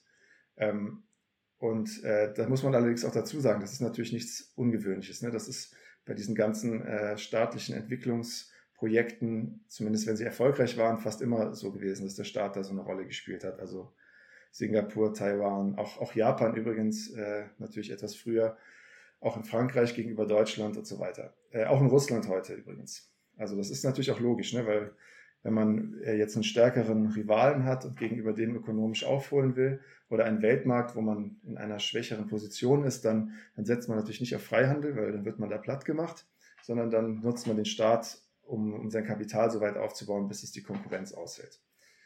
Also das ist das, was die KP Chinas mit Sozialismus meint, meines Erachtens. Und so ist es übrigens auch gemeint, wenn die KP Chinas sagt, bis 2049 soll China ein modernes sozialistisches Land sein. Das will ich nochmal betonen, weil es gibt ganz viele Leute in Deutschland, die denken irgendwie, das ist so ein ganz, ganz komischer Mythos, der kursiert, dass die chinesische KP irgendwie gesagt hätte, 2049 kehren wir zur Planwirtschaft zurück. Das haben die nie gesagt. Das ist völlig falsch. Also das würde wirklich, also sei denn, mir kann jemand eine Stelle zeigen, wo sie das gesagt haben. Aber selbst dann wäre es sehr komisch, weil sie sehr oft sagen, äh, dass sie, dass sie das nicht damit meinen. Also sie sagen sehr oft das Gegenteil sogar. Also sie sagen, sie sagen, also vielleicht noch das ganz kurz. Ne? Also es wird immer wieder gesagt von Xi Jinping, von, aber auch von anderen hohen äh, Parteifunktionären, dass dieser Prozess der kapitalistischen Reformen, also der, der Reform und Öffnung, wie das die KP nennt, dass das unbegrenzt weitergehen soll und dass es auch keine Rückkehr zur Planwirtschaft geben soll. Das hast du ja auch eben zitiert. Ich, Flo war es, glaube ich. Ähm, also das heißt, ein modernes sozialistisches Land, äh, das ist für die KP Chinas einfach, ja, eigentlich das, was sie jetzt schon haben, nur in modern, also eine, oder moderner. Eine entwickelte kapitalistische Wirtschaft, mit, äh, wo dann natürlich ein gewisser sozialer Ausgleich noch dabei ist und ein starker Staat unter Führung der Partei. Ja, aber nichts, aber nichts, äh, nicht das, was Marx, Engels und Lenin äh, mit Sozialismus gemeint haben. Ich kann mir vorstellen, dass äh, Richard da heftigen Widerspruch hat. Ich würde vorschlagen, äh, dass du versuchst, einen Teil deiner Antwort auch in die nächste Frage einzubauen. Das ist ja nicht ganz getrennt voneinander. Ähm, wir gucken mal, wie wir mit der Zeit auskommen. Ähm, ja, mir scheint äh, eine Frage noch wichtig. Also eine der wichtigsten Fragen im Blick auf die kommunistische Partei in China ist wohl, welche Rolle spielt die Bourgeoisie, also die Kapitalistenklasse, und inwiefern geht politische Macht von ihr aus, also auch in der Partei. Ähm, also es ist ja wohl schon so, jedenfalls wird es teilweise berichtet, dass große Teile der Privatwirtschaft mittlerweile enge Verbindungen zu einflussreichen politischen Eliten pflegen. Und äh, daraus würde sich dann für mich wieder die Frage ergeben, ob es eigentlich Spannungen und Klassenkämpfe auch innerhalb der Partei gibt nun weiß ich, dass einige der Ansicht sind, die KP kontrolliert die Bourgeoisie und nicht umgekehrt. Und die verweisen dann auch wieder darauf, dass unter Xi Jinping die chinesische KP mittlerweile stärker gegen Korruption vorgeht, dass auch einige Superreiche und normale Reiche und Kapitalisten äh, mit Repressionen rechnen müssen, wenn sie nicht nach den Regeln spielen. Ähm, und trotzdem äh, kann man sich ja die Frage stellen, ähm, also ich stelle sie mal ketzerisch, äh, haben wir es nicht de facto nicht mehr mit einem Staat der Arbeiter zu tun, sondern vielmehr mit einer Diktatur einer kleinen Minderheit von Parteibürokraten und Teilen der Bourgeoisie. Also die Frage wäre, in dem Zusammenhang muss man nicht längst davon sprechen, dass die Bourgeoisie mit der KP eng verwoben ist oder ist das eine Fehleinschätzung? Ich wollte nochmal die, äh, nur ganz kurz, ja. bevor wir zu der eigentlichen Frage kommen, äh, nochmal sagen, also es ist klar, dass äh, die chinesische kommunistische Partei sagt ja in ihrer ganz langen Reihe Traditionslinie, die sie im Aufbau, es ist der Marxismus-Leninismus, auf dem sie stehen. Und Marxismus-Leninismus sagt halt nun mal, äh, dass, äh, dass wir als Ziel haben, die gesellschaftliche Produktion statt einer privaten kapitalistischen Aneignung eine gesellschaftliche Aneignung zu machen. Und da, das ist die Grundlage, auf der die Kommunistische Partei Chinas steht. Und diesem Ziel kommt sie näher, indem sie nämlich die Vergesellschaftung der Produktion äh, letztlich vorantreibt und äh, die, äh, die gesellschaftliche Aneignung damit umso drängender macht. Aber wir wissen doch auch, dass wenn die Vergesellschaftung der Produktion, ich spreche von dem ganzen Land, nicht nur von der Ostküste, dass die Vergesellschaftung der, der Produktion, wenn die nicht gegeben ist, ja, dass du dann also die, die, die gesellschaftliche Aneignung schon vorantreibst, dass es dann immer eine riesen Lücke gibt. Ja. Die, deswegen hat man die Volkskommunen zurücknehmen müssen, ja, weil das schon ein Schritt zu weit war. Ja, dafür war das Hinterland nicht da, man hatte die Traktoren nicht, man hatte die ganze Düngemittelgeschichte nicht und und und. Ja, dann, dafür waren die Voraussetzungen noch nicht gegeben und damit war sozusagen die Volkskommune auch eine Form, wo man gesagt hat, man, wir müssen jetzt zentralisieren und zusammenfassen, um diese Einkreisung, um da äh, kollektiv was entgegenzusetzen. Das ist äh, letztlich äh, damit auch nochmal, äh, glaube ich, zu sagen zu werden. Ansonsten äh, zu eurer Frage, also äh, äh, Diktatur des, äh, der, der Bourgeoisie, also ich meine, ähm, zunächst mal muss man ja festhalten, dass die Arbeiterklasse die Klasse ist, die in China am meisten gewachsen ist. Ja? Äh, das ist die Klasse, die 1949 äh, gibt es unterschiedliche Schätzungen, etwa von 450 Millionen Einwohnern, etwa 8 Millionen, 8 bis 10 Millionen ausgemacht hat.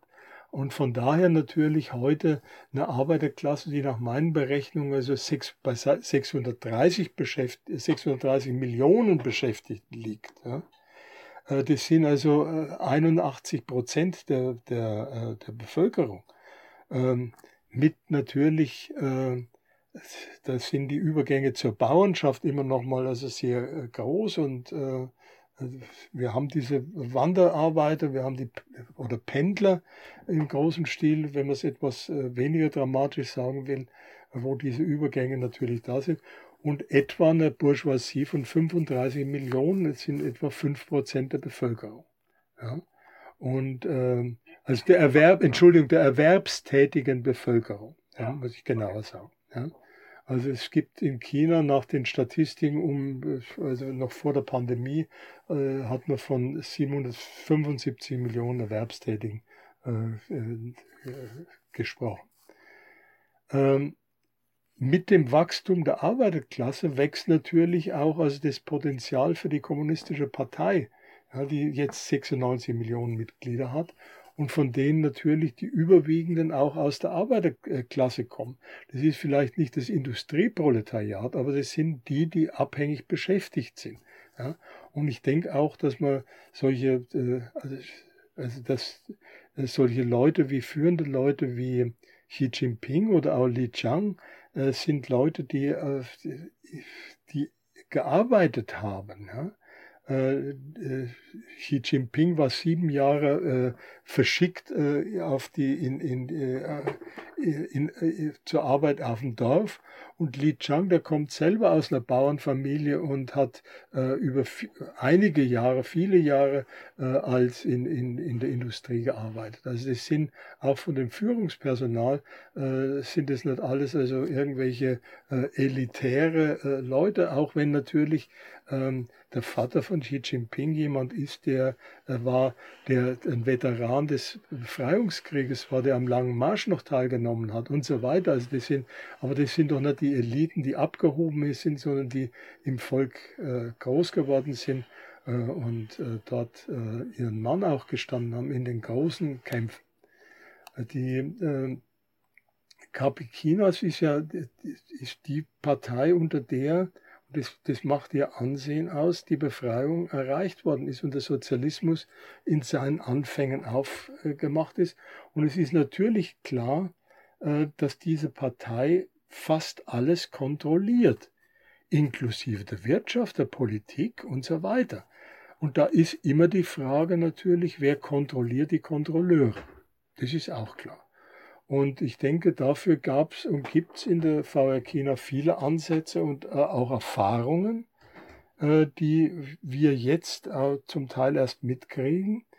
Ähm, aber es gibt keine Patentlösung, wie man die Kontrolleure kontrolliert. Also wie ist sozusagen, ähm, äh, wie kann sich die Partei selber davor schützen, dass sie Sanasi sagt natürlich, die ist schon lange im Sumpf.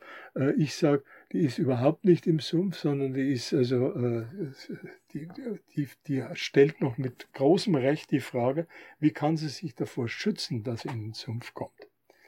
Und ich denke, dass du, dass man dort nochmal deutlich sagen muss, die stellen ganz hohe Anforderungen an ihre Mitglieder. Da wirst du nicht so einfach Mitglied, sondern du machst, musst erstmal viele Hürden äh, es werden viele Leute befragt, ob du geeignet bist dafür. Es werden, es, du hast eine lange Kandidatenzeit äh, von, ich glaube, einem Jahr ist die äh, in China. Du hast eine Kultur in der chinesischen Partei von Kritik und Selbstkritik die ist viel ausgeprägter, als es, äh, die gab es vielleicht in der, in der Anfangszeit der Sowjetunion und auch in der Anfangszeit der SED, aber äh, ging dort also dann ziemlich doch verloren. Äh, und wir haben die Kampagnen zur Massenlinie und die, die von euch angesprochene große, lange, lang andauernde Kampagne gegen die Korruption. Äh, der Xi Jinping spricht auch auf dem 20. Parteitag noch von Selbstrevolution äh, der Partei. Und es gab natürlich in den Erfahrungen der, äh, der kommunistischen Partei nicht zuletzt die große äh, proletarische Kulturrevolution. Und das ist natürlich auch eine, äh, ein Block in der chinesischen Geschichte, der da steht als Mahnung. Als Mahnung, Leute, wenn äh, die Bourgeoisie, äh, ihr, äh, ihr, wisst vielleicht von dem, äh, von dem Ausspruch, den Mao Zedong damals gemacht hat, äh, wenn jemand fragt, wo ist die Bourgeoisie in unserem Land, sie sitzt mitten in der Partei, stürmt das Hauptquartier und so weiter. Das waren ja die Losungen, die damals also 1966 äh, gang und gäbe waren.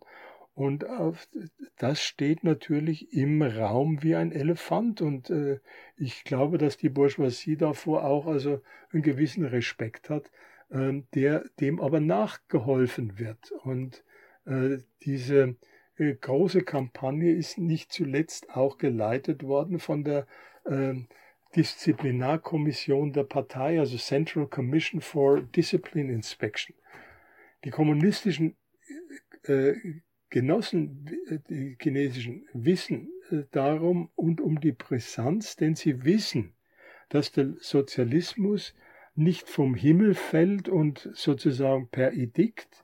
Ja, das ist so, äh, ich plädiere dort sehr für ein Verständnis für Sozialismus, auch von langen Übergangszeiten, mit denen dort zu rechnen ist. Ähm, das sind äh, wir müssen damit rechnen, dass der Sozialismus eine lang andauernde Etappe ist, in der es Klassen- und Klassenkampf gibt. Und die Frage, wer wen, so ist es ja auch von Lenin ausgedrückt worden, noch nicht entschieden ist. Äh, vielleicht noch ein Schmankerl, also die, äh, die, die, die, Mao Zedong sagt mal, und das wird ja auch an den Parteihochschulen gelehrt und Schulen, hast du Fehler gemacht, dann korrigiere sie. Hast du keine Fehler gemacht, sei noch mehr auf der Hut. Ja.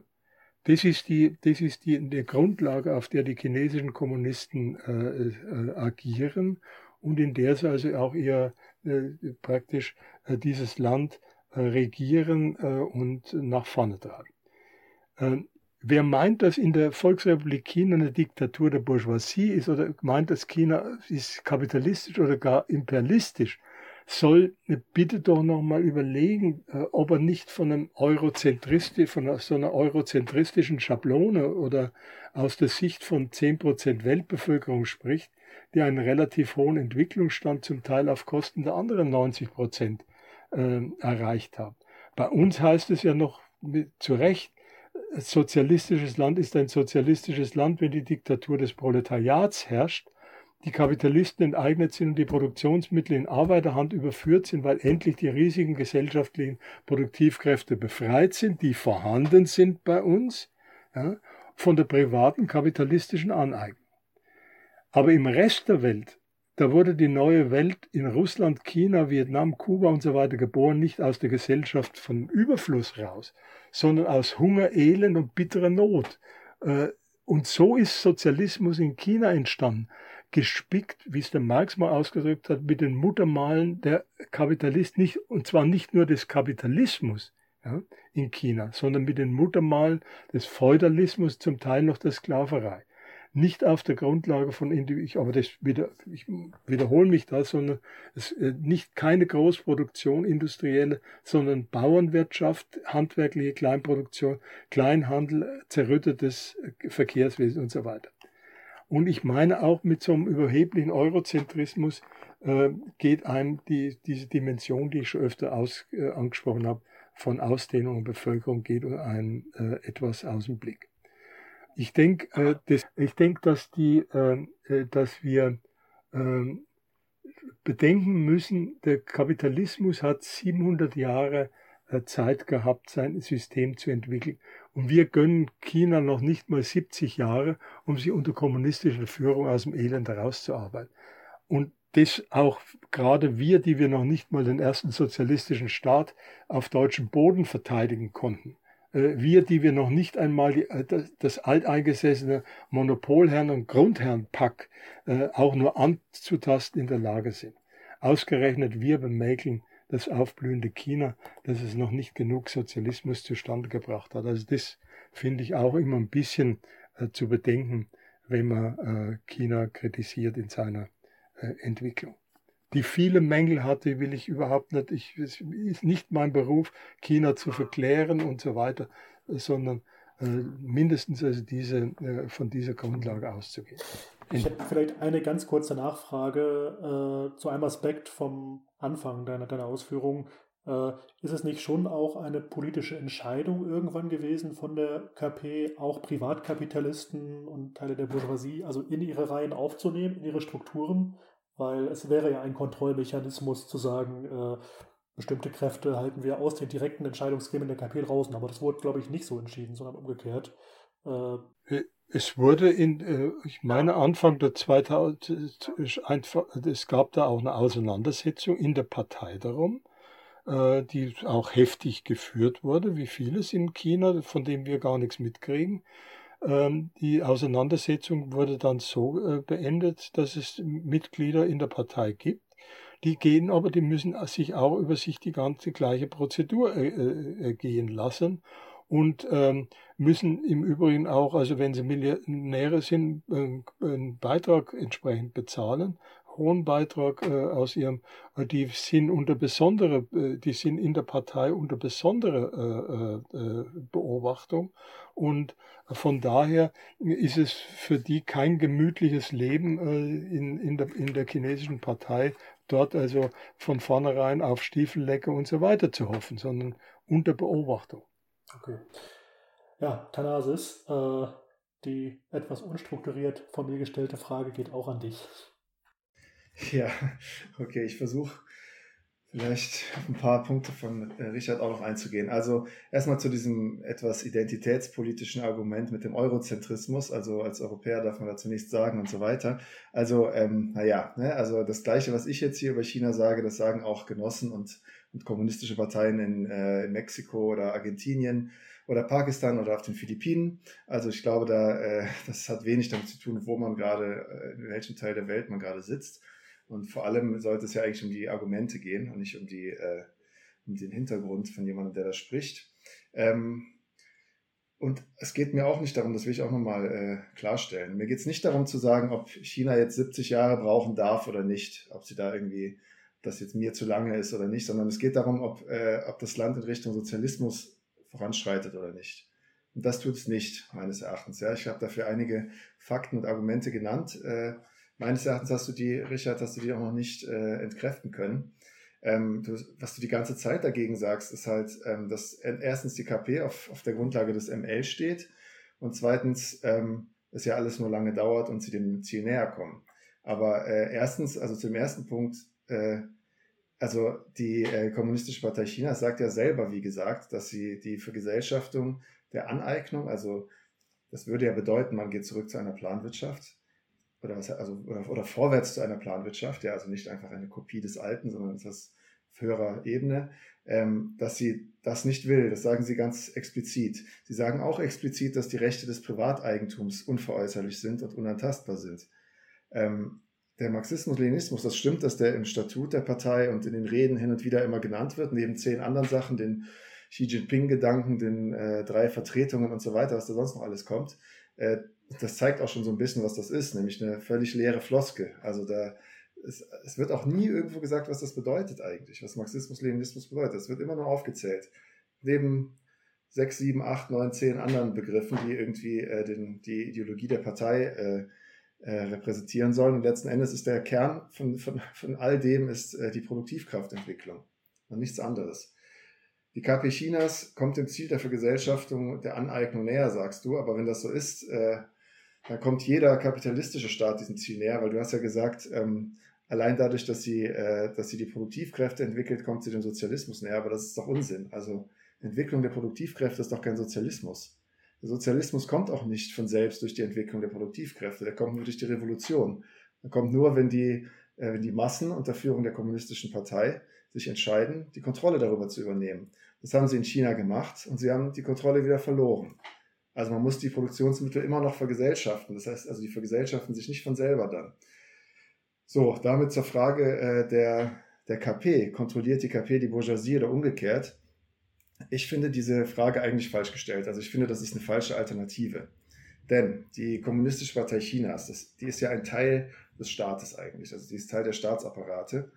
Und die Staatsapparate oder der Staat hat in jedem kapitalistischen äh, Land natürlich eine gewisse Autonomie. Also in dem Sinne, dass äh, nicht einfach die Konzernvertreter alleine in der Regierung sitzen. Das geht ja auch gar nicht, weil das sind zu viele. Die können nicht, also die Kapitalistenklasse kann nicht unmittelbar regieren. Äh, das gibt es natürlich in Einzelfällen, ne? aber das ist ein sekundäres Phänomen dann. Ähm, sondern genau, es gibt eine, eine gewisse Autonomie, das heißt, der Staat verfolgt langfristige Entwicklungsziele im Interesse der gesamten Klasse. Und das ist in, China natürlich auch so. Ähm, also der chinesische Staat ist von seinem grundsätzlichen Klassencharakter her eben ein kapitalistischer Staat, weil sein Staatsziel die kapitalistische Akkumulation, die kapitalistische Modernisierung ähm, die Entwicklung der Produktivkräfte unter Bedingungen des Privateigentums ist. Woran macht sich jetzt dieser bürgerliche Klassencharakter des chinesischen Staates fest? Ja, das ist ja, das ist, glaube ich, die Frage, die man darauf, die man dann beantworten muss. Und ich glaube, äh, es gibt eigentlich zwei Aspekte dieser Frage, die aber äh, miteinander zusammenhängen. Das ist einmal natürlich die Frage, äh, die ich gerade schon angeschnitten habe. Also, was ist eigentlich der Charakter der Politik des Staates? Ähm, und zwar, der, ja, damit meine ich sowas wie die Staatsräson, also die grundsätzliche Ausrichtung der, der Politik des Staates. Und da muss man in der Regel auch nicht Kaffeesatz für lesen, sondern das kann man bei jedem bürgerlichen Staat relativ leicht herausfinden, schon alleine, wenn man sich anguckt, was die, was die Staatsführung selber sagt. Und das ist in China tatsächlich genauso. Also, äh, das hatte ich ja eben schon gesagt, also wenn man Xi Jinpings Reden durchliest oder auch äh, offizielle Dokumente der Partei und sowas, dann wird das schon ziemlich klar, worum es da geht. Also da geht es um eigentlich immer noch um die Theorie von Deng Xiaoping, der, der schon äh, Anfang der 80er ziemlich klar gesagt hat, Sozialismus heißt eben nicht mehr Planwirtschaft. Marktwirtschaft ist mit Sozialismus problemlos kompatibel und der Kern des Sozialismus, und das sagt er wirklich ziemlich eindeutig so, ist das Wachstum der Produktivkräfte. Aber das ist natürlich falsch. Also der Sozialismus, der fördert zwar die Produktivkräfte, aber er ist ja bestimmt durch andere Produktionsverhältnisse und nicht durch die durch die Produktivkräfte. Ich habe ja nicht Produktivkräfte, äh, nicht Sozialismus, weil, weil ich auf einmal irgendwie Smartphones bauen kann. Ja? Also das ist wirklich, da wird wirklich die, äh, das marxistische Verständnis eigentlich auf, äh, vom, vom Kopf, äh, wie sagt man, von den Füßen wieder auf den Kopf gestellt. Ähm, und das ist halt die Theorie, der die KP Chinas bis heute folgt. Deswegen sagen sie nebeneinander von privatem und staatlichem Kapital und so weiter. Der Markt als entscheidender Mechanismus zur Regulierung der Ökonomie, das sagt die KP Chinas selber. Ja, das haben sie, äh, ich glaube, 2013 auf dem, äh, ich weiß nicht, ob es Parteitag war, ich glaube, es war äh, ein ZK-Plenum, wo sie, wo sie das als so grundlegende neue Richtung äh, festgehalten haben, dass, ähm, dass der Markt die, das Entsche die, äh, den Entsche die entscheidende Rolle spielt bei der Regulierung des, der Produktion. Und äh, vorher, vorher war es eine andere Formulierung, vorher hieß es die Grundle eine, eine grundlegende Rolle, so genau. Und jetzt ist es die entscheidende. Also die sagen schon selber, das Entscheidende ist der Markt und nicht, nicht irgendwie die, die Planung und auch nicht die Partei oder sowas. Ähm, so, und die andere Frage für den äh, Klassencharakter des Staates ist ja die, welche Klasse in dem Staat eigentlich konkret ihre Herrschaft organisiert. Und jetzt sagen natürlich einige, wie jetzt Richard sicher auch, dass es die Arbeiterklasse ist, weil die KP regiert. Ich finde das aber sehr oberflächlich und vor allem auch falsch, weil es natürlich impliziert, dass die Partei weiterhin die Partei der Arbeiterklasse ist. Ähm, aber wenn ihr Programm vor allem in der Akkumulation von Kapital besteht, dann ist das, äh, ist das so ein bisschen fragwürdig. Wenn seit 2001 die Kapitalisten in der Partei zugelassen sind, ähm, und das ist ja nicht so, als hätten sie da keine, würden sie da keine Rolle spielen, ja. Zum Teil sind die Leute in der Parteiführung. Also, äh, okay, ich versuche mich kurz zu halten. Äh, Wen Jiabao zum Beispiel, äh, also der ehemalige Premierminister, da hat man äh, geschätzt, dass seine Familie ein Vermögen von 2,7 Milliarden US-Dollar hat. Bei Xi Jinping äh, gibt es, weil du, das fand ich ein bisschen lustig, dass du gesagt hast, das ist so ein Mann aus dem Volk. Also ja, ursprünglich schon, ne? aber seine, seine Familie, also vor allem seine Geschwister, da gibt es auch äh, Schätzungen, weil die äh, Anteile an verschiedenen Unternehmen haben, wie zum Beispiel ähm, an Bergbauunternehmen und Immobilienkonzernen und sowas, dass die ein Vermögen von über einer Milliarde äh, US-Dollar umgerechnet haben. Es gibt einige der reichsten Kapitalisten, der Kap sind KP-Mitglieder, äh, sind ja auch bekannt, zum Teil Jack Ma, Ma Huateng und so weiter, der Schweinekönig Qin Yingling, äh, der der CEO von Huawei und so weiter, die sind alle, äh, die sind alle Mitglieder der Partei. Und äh, ja gut, jetzt kann man da beruhigt sein, weil die immerhin einen hohen Mitgliedsbeitrag zahlen, hast du ja gesagt.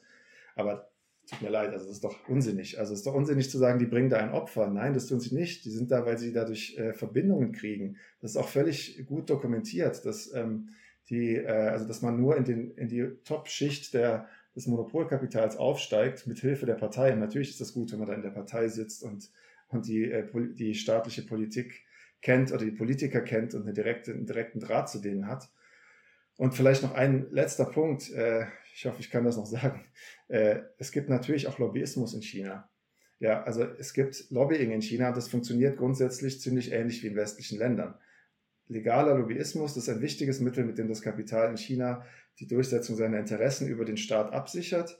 Ähm, das machen private Unternehmen genauso wie Staatsunternehmen, was übrigens auch ein Hinweis auf den Charakter der Staatsunternehmen ist. Das hatte ich eben schon mal gesagt.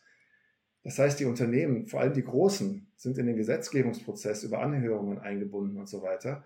Die sind in der politischen Konsultativ, äh, Konsultativkonferenz des chinesischen Volkes, Entschuldigung, äh, sind die institutionell eingebunden. Die sitzen da drin und äh, also die reden mit darüber, welche Gesetze geschrieben werden wollen. Und es gibt auch Studien darüber im Übrigen, dass das Lobbying auch relativ erfolgreich ist. Also wenn es um manche Privatisierungen geht, wenn es um die Währungspolitik geht und so weiter, dass das Kapital in China da es durchaus schafft, seine Interessen durchzusetzen. Ich werde das übrigens alles in meinem Artikel, der ja schon angekündigt wurde, noch viel ausführlicher darstellen. Also falls Leute da jetzt, falls Leuten da jetzt die Belege fehlen oder so, das kommt dann natürlich alles noch. Äh, also man kann wirklich zusammenfassen, dass der chinesische Staat und die KP, die ein Apparat dieses Staates ist, doch wirklich einfach ein Herrschaftsverband des Kapitals ist und der Kern seiner Staatsräson darin besteht, ein kapitalistisches Wirtschaftswachstum zu, zu organisieren. Ähm, ich will nur, will nur mal zu der Aufzählung von, äh, von den Genossen äh, oder Nichtgenossen, auf jeden Fall diesen Milliardären äh, sagen, ähm, zu dem Thema Wen Jiabao. Ja, das war ja schließlich mal Ministerpräsident von der Volksrepublik China das ist eine Story, die geistert ja immer noch rum. Die ist, das ist eine Sache, die ich meine 2005 oder irgendwann von der, von der New York Times äh, kolportiert wurde. Daraufhin gab es, daraufhin gab es eine große Untersuchung. Äh, Wenja Bau hat, der auch Mitglied im Ständigen Ausschuss des Politbüros war, hat daraufhin verlangt, dass es eine Untersuchung gibt und er ist in vollem Maße also rehabilitiert worden. Also ich weiß nicht, gut, man kann immer sagen, äh, das sind ja alles Komplizen und jeder hat so viel Dreck am Stecken und äh, äh die Krähe äh, hackt der anderen kein Auge aus, aber dass es auch von der New York Times solche Enthüllungen gibt, in Anführungszeichen, ähm, und dass das auch, also gemeint, auch natürlich für das amerikanische Publikum, insbesondere das Linksliberale, äh, gedacht ist, wenn man dann das äh, entsprechend serviert, um zu zeigen, also die Chinesen sind doch keine Alternative, da schaust du, überall, überall ist das alles Vetternwirtschaft und Korruption. Also das bitte ich nur mal, also vielleicht auch in deinem Artikel nochmal zu überprüfen, wie die Sache, also wenn Jabau dann kommt, also äh, das äh, sollte man wenigstens, also solche Dinge sollte man doch äh, vermeiden. Ich will nur noch mal also eins dazu sagen, also die, äh, äh, ich glaube, die riesigen Errungenschaften, die in China äh, äh, erreicht wurden, also dass 700 Millionen aus der Armut geholt wurden, äh, die bestreitet auch Thanassis nicht. Also ich denke, ähm, dass es in China inzwischen äh, Sozialsystem gibt, dass du in China, dass die Reallöhne gravierend gestiegen sind in unvorstellbaren Größenordnungen. Ähm, äh, also mich wundert bei diesen, bei dieser ganzen äh, Dynamik, äh, dass man das äh, unterstellt, es sei von einem imperialistischen oder kapitalistischen Staat erreicht worden. Wenn ich mich bei uns, also da reibe ich mir doch etwas die Augen. Ja? Selbst die, in, bei den imperialistischen Großmächten, die viele Länder ausplündern und sich mästen, äh, zeigt, zeigen sich doch die Phänomene von Verarmung auf breiter Front. Also ich weiß nicht, äh, wo wir leben. Also in, in Deutschland, wir haben also fast 20 Prozent, also die, die äh, unter der Armutsgrenze lebende Bevölkerung. Das ist eine Geschichte, die wir haben Verfall der Infrastruktur, wir haben Verschlimmerung der Umweltbedingungen. Und das alles äh, noch viel schlimmer in den vom Imperialismus abhängigen Ländern, also sogenannte Entwicklungsländer. Ja. Und in China ja, die holen aus der, aus der Armut raus, die holen, die machen alles. Also, und das sagst du, oh, das ist doch nur Produktivkraftentwicklung. Denen geht's doch gar nicht um die Leute. Ja, wenn es dem Sozialismus, äh, um, den geht's um, den, um die Leute, geht's um die Menschen, es geht um die Arbeiterklasse, um die Werktätigen, dass die besser leben. Und dazu ist die Produktivkraftentwicklung, die du so ein bisschen verächtlich also hier äh, äh, äh, äh angehst, dafür ist die Produktivkraftentwicklung äh, das Mittel. Ähm, ich wollte das nur noch mal also ganz kurz dazu äh, erwidern, was äh, Thanasis äh, abgelassen hat. Ich weiß nicht, ob du da noch mal was zu sagen willst. Also vielleicht muss man noch mal sagen, es ist ja tatsächlich in der Tat so, dass äh, China ja, menschheitsgeschichtlich einmalige in den Dimensionen äh, Fortschritte macht, was den Aufbau eines Sozialversicherungssystems angeht, also Gesundheitsversorgung, Rentenversicherung. Du hast die Zahlen, Richard, schon erwähnt, äh, der Bekämpfung der absoluten Armut. Äh, das ist eine Tatsache und äh, auch darüber wird ja unter Marxisten debattiert, also wie das Ganze einzuordnen ist. Also dass es erstmal positiv ist, dass es Menschen, Menschen einen höheren Lebensstandard haben, ist, glaube ich, äh, unstreitbar. Ähm, nur sagen einige, ähm, dass das natürlich auch möglicherweise der Notwendigkeit eines modernen kapitalistischen Staates geschuldet sei, der die wahre Arbeitskraft nicht völlig vor die Hunde gehen lassen will und sich auch in seinem Inneren keine sozialen Aufstände äh, erlauben möchte. Das ist eine Argumentation. Andere würden sagen, nein, genau das ist eben Ausdruck äh, der politischen Zielsetzung der Kommunistischen Partei Chinas. Also das ist so die Gemengelage, in der das diskutiert wird. So habe ich die Debatten wahrgenommen. Und dazu würden wir gerne nochmal, wenn ihr möchtet, äh, Argumente hören. Ja. ja. Vielleicht können wir uns ja beide kurz halten tatsächlich. Also ja, also dass das historisch einmalig ist, das stimmt natürlich äh, nur in Bezug auf die absoluten Zahlen, aber das ist, liegt natürlich auch daran, dass China das bevölkerungsreichste Land der Welt ist. Also das ist natürlich, äh, man kann auch in wenigen Ländern 700 Millionen Menschen aus der Armut holen, weil es in den meisten Ländern weniger Einwohner gibt. Ne?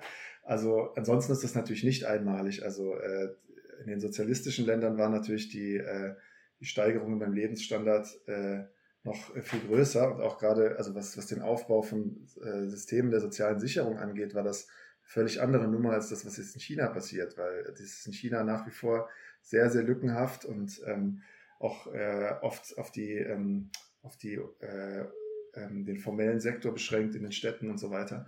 Ähm, ansonsten, also vielleicht nochmal grundsätzlich dazu. Also äh, natürlich ist das so, wie du das auch schon gesagt hast, ne, dass äh, für einen für einen modernen Kapitalismus, ähm, oder naja, falsches Wort, also für einen Kapitalismus, der ein bestimmtes äh, Niveau der Produktivkräfte und der Vergesellschaftung der Arbeit erreicht hat. Ne? Da braucht man natürlich, ähm, also da, äh, es hat bestimmte Anforderungen an die Arbeitskraft und man kann nicht äh, die Arbeitskraft, den Arbeiter äh, einfach so vor die Hunde gehen lassen. Das passiert auch in Deutschland nicht. Das passiert zwar mit einem kleinen Teil der Arbeiterklasse in Deutschland, dass, dass die dann, also wo das dann sozusagen für den Kapitalismus egal ist, wenn die obdachlos bleiben, aber ähm, sowas wie der Aufbau eines Bildungssystems und eines Gesundheitssystems zum Beispiel oder ähm, bestimmte hygienische Standards in den Wohnsiedlungen und so, das macht schon aus Sicht des, des Kapitals auch Sinn. Und was die Lohnerhöhungen angeht, die werden natürlich auch erkämpft. Ne? Also es gibt ja, es gab jetzt in den 2000er und 2010er Jahren enorme äh, Klassenkämpfe in, äh, in China, sowohl auf dem Land als auch in den Städten, äh, wo natürlich auch die Unternehmer dann zu gewissen Zugeständnissen gezwungen wurden und wo aber die KP Chinas äh, keineswegs diese Kämpfe auf der Seite der Arbeiterklasse angeführt hat oder so. Ganz im Gegenteil. Also entweder war sie sozusagen neutral, so eine Vermittlungsinstanz zwischen Kapital und Arbeit, oder sie stand auf der Seite des Kapitals. Da gibt es ja sehr viele, sehr viele Beispiele dafür, wo dann auch die Polizei eingesetzt wurde und die Demonstranten bekämpft hat und so weiter.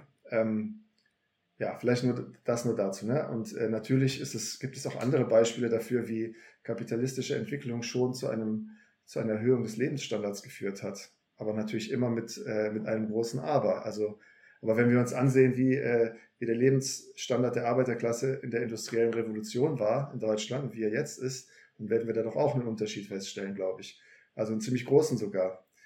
Und äh, ja, also das ist, ist doch überhaupt kein Argument, jetzt zu sagen, deswegen ist das Sozialismus oder deswegen kann das kein Kapitalismus sein, nur weil es da äh, bestimmte äh, Verbesserungen des Lebensstandards gegeben hat. Also ich kann nur sagen, also die, die, ähm, äh, das ist so von oben herab, äh, die, die, wieder also äh, rein äh, geblasen, dass ich, ich wundere, also äh, mit wem vergleichst du äh, die Volksrepublik China? mit der industriellen Revolution?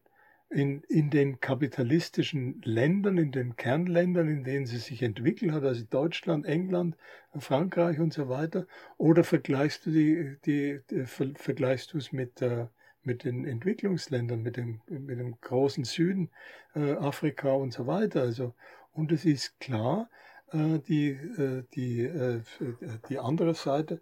Was wir in den imperialistischen Ländern haben, ist in zunehmendem Maß ja auch an eine Seite die Entwicklung von Produktivkräften, auf der anderen Seite auch die Hemmung von Produktivkräften, dass gar nichts mehr entwickelt wird, weil es keinen Profit mehr bringt. Das sind doch alles Dinge, die wir also äh, unter Fäulnis und äh, Degeneration des Imperialismus haben. Und äh, ja, und die wir, die wir, die wir ja auch als Kommunisten immer wieder anprangern. Und demgegenüber ist also äh, ist ja China eine, äh, hat ja dort eine ganz andere äh, Genese, ganz andere Entwicklung. Und es ist klar, dass die auf, auf ihrer Grundlage jetzt diese Entwicklung nachholen, die man also vor 250 Jahren also in, in unter ganz anderen Bedingungen also hier bei uns gemacht hat. Also von daher äh, bitte ich doch da also nochmal eine, deutliche Geschichte machen. Was mir alle die Kritiker von, von, äh, von China und der chinesischen Entwicklung und also Kapitalismus und so weiter ähm, schuldig sind, ist meines Erachtens also, dass wir ähm, dass, äh, wie diese Änderung im Klassencharakter der Volksrepublik ähm, äh, passiert ist. Ähm, also jedenfalls es war über eine lange Zeit im sozialistischen Lager äh, anerkannt, dass China den sozialistischen Weg geht, dass der Sozialismus aufgebaut wird. Es war unbestritten. Wann hat es denn die Konterrevolution gegeben? Ja? Und da bitte ich doch auch mal, also nochmal zu bedenken, was für eine Konterrevolution, was, was also wie sowas gegangen sein muss, nach, gerade nachdem wir inzwischen ja wissen, was Konterrevolution in der Sowjetunion äh, in der DDR und so weiter geheißen hat. Ja. Das sind doch also, da geht es doch nicht um Frage also von Privatisierung und ähnliches, sondern da ging es doch um die Zerschlagung der kommunistischen Parteien, da geht es um Bestrafung und Ermordung von Führern der Partei. Also ich denke noch, wenn man Honecker, wenn man die, die Filme sieht, wo Honecker hier abgeführt wurde, ähm, wo es ganze Staaten zerschlagen hat, wie die DDR und Jugoslawien und äh, also schließlich also ADC-SSR. Ja, es ging um Zerschlagung von ganzen Staatenbündnissen, Warschauer Pakt, äh, es geht um die Zerschlagung von RGW und so weiter. Und das ist doch in China so rüber nicht passiert. Das ist Kont Doch, natürlich. Es gab doch das ist eine, und im, im, im Gegenteil, China ist das einzige äh, oder eines der wenigen sozialistischen Länder, die diese Konterrevolution zurückgeschlagen haben und den, äh, dieser geplanten bunten Revolution, also in, in, äh, am Tiananmen, äh, kurz vor Besuch noch von äh, Gorbatschow, äh, dem, äh, den, also den Saft abgedreht haben, um es mal deutlich zu sagen. Also natürlich, äh, also das hat natürlich einen anderen Verlauf gehabt als in der Sowjetunion, das ist schon richtig. Ähm, und es hat sozusagen keine Umbenennung des Staates gegeben, auch keine Zerschlagung äh, des, des Staates als Apparat. Es hat eine, eine Änderung des Klassencharakters gegeben und stattgefunden hat das vor allem in den 80er Jahren und vielleicht noch in den frühen 90ern. Es ist jetzt auch nicht so einfach, da genau zu sagen, wann da jetzt der, um, äh, der Umbruch, in welchem Datum das war. Das geht natürlich nicht. In den 90ern gab es ja dann noch die großen Privatisierungen. Ähm, und natürlich gab es auch, also gab es auch einen Wechsel der Führung und also auch eine Bestrafung von Führern. Also nach dem äh, Tod von Mao Zedong war ja erstmal die sogenannte Viererbande am Drücker und die wurden dann abgesetzt, die wurden auch äh, verurteilt und, äh, und eingesperrt. Ich, ich, meine auch zum Teil hingerichtet, wenn ich mich richtig erinnere. Damit will ich jetzt auch gar nicht sagen, dass die, dass die die richtige Linie hatten. Ne? Aber äh, natürlich gab es da einen, äh, einen Umbruch und äh, auch einen, ja, also auch, auch eine Abrechnung mit den Leuten, die äh, für die alte Linie der Kulturrevolution standen. Ja, die Konterrevolution auf ökonomischer Ebene hat dann dadurch stattgefunden, dass die, die Betriebe in Volkseigentum privatisiert wurden, dass der, äh, der Markt äh, zum, zum entscheidenden Regulierungsmechanismus gemacht wurde, die Planwirtschaft abgeschafft wurde, die Volkskommunen aufgelöst wurden und so weiter und so fort. Das war die Konterrevolution in China. Genau, so, äh, wir sind jetzt am Ende sozusagen der Diskussion angelangt und da haben wir uns gedacht, dass jetzt auch ein Zitat von Ernst Thälmann ganz passend ist äh, zur Absch Abschlussfrage. Und zwar gab es das Zitat, ähm, die Haltung zur Sowjetunion ist für uns nicht bloß eine Frage des Anstands, sondern eine Frage des Klassenkampfs, eine Frage des Kampfes für die sozialistische Weltrevolution, Zitat Ende. Und daran anschließend die Frage an euch beide, ähm, also was meint ihr eigentlich, was sagt die Haltung zur Volksrepublik China heute über Kommunisten aus? Fällt erstmal an Richard die Frage. Ja, es gibt ja noch, von Thälmann äh, und von daher nochmal einen besonderen Gruß nach Hamburg und äh, in diesem Jahr der, des Hamburger Aufstands. Ähm, es gibt nochmal diesen schönen Satz, den ich mir aufgeschrieben habe, die entscheidende Frage der internationalen Bewegung ist die Stellung zur proletarischen Diktatur in der Sowjetunion, in der proletarischen Diktatur in der Sowjetunion. Hier scheiden sich die Geister und sie müssen sich scheiden. Die Stellung zur Sowjetunion entscheidet auch über die Frage, zu welchem Lager man gehört, zum Lager der Revolution oder zum Lager der Konterrevolution. Aus meiner Sicht waren das damals Festlegungen, die vom Führer einer Massenpartei wie der KPD getroffen wurden und vor dem Weltforum der kommunistischen Bewegung. Heute finden die Debatten in kleinen Zirkeln statt, kaum beachtet. Das sind dann Verdammungen äh, umso leichter, aber auch umso wirkungsloser. Das, also wer ist jetzt, der ist für China, der ist gegen China, der ist für sozialistisches China, der sagt, das ist kapitalistisch, da ist natürlich die Verdammung leicht und ähm, aber es äh, juckt relativ wenig. Äh, dennoch finde ich, dass die Debatte wichtig ist, ob China sozialistisch ist oder kapitalistisch, denn wie man sich entscheidet, ob und wie wir uns zu den Eingreisungsversuchen, äh, die ich sehe, äh, den Imperialismus gegenüber China verhalten, wie wir uns zu den sogenannten Dissidenten verhalten, die es in China ja gibt, Ai Weiwei und wie sie alle heißen, wie wir zur Desinformationspolitik von Monopolmedien, zum Gegeifer von Baerbock, äh, Bütikofer, auch einer von den großen China-Fressern, oder Lanz, äh, wie wir uns dazu stellen, wie zu der Einmischung in die inneren Angelegenheiten, wie wir uns zum deutschen Imperialismus verhalten. Das ist für mich das Entscheidende letztlich. Und ähm, die Entscheidung in dieser Frage äh, ob, äh, legt uns fest, also wie wir uns zu China stellen, ob wir China aktiv verteidigen oder vielleicht sagen, es ist wie bei Russland alles, wir müssen da auf Äquidistanz gehen. Also die unseren sind so schlimm wie die in China. Also das wäre für mich der entscheidende, die entscheidende Frage eigentlich, um die es geht. Und wenn wir uns darüber einig würden, wäre ich schon, wäre ich schon heilfroh. Die Entscheidung in dieser Frage legt uns dann, würde uns dann festlegen, ob wir China aktiv verteilen, Solidarität mit China üben, wie wir es mit Kuba machen, ob wir uns über dem deutschen äh, Imperialismus entgegenstellen bei seiner Versuche, die Volksrepublik zu destabilisieren, ob wir den Konzernen hier auf die Finger schauen, äh, welche Löhne sie in China zahlen und welche Arbeitsbedingungen sie in China äh, dort waren, welche Verträge sie mit ihren chinesischen Geschäftspartnern haben, was sie für die Kommunen in China leisten, bei denen sie als Gäste ja sind und so weiter. So äh, finde ich, äh, äh, sie legt uns auch fest, wenn wir uns für China äh, positiv stellen, äh, ob und wie wir der imperialistischen Kritik am Sozialismus entgegentreten. Davon will ich nur zwei Ansätze, das ist vielleicht zum Schluss äh, noch ganz interessant. Der eine Ansatz sind doch die, die sagen, furchtbar, dieser Sozialismus, der das Privateigentum vernichtet und damit die Initiative, die Eigenverantwortlichkeit, die Innovationskraft und was sonst noch alles ins Privateigentum äh, hineingeheimnist wird. Und das ist, findet doch, hat doch auch in China immer stattgefunden. Und das ist dieser Sozialismus, der alles, also übrig, äh, alles Übel dieser Welt, in dem sich das konzentriert. Ja, das, der, steht, der Staat des Bösen und so weiter.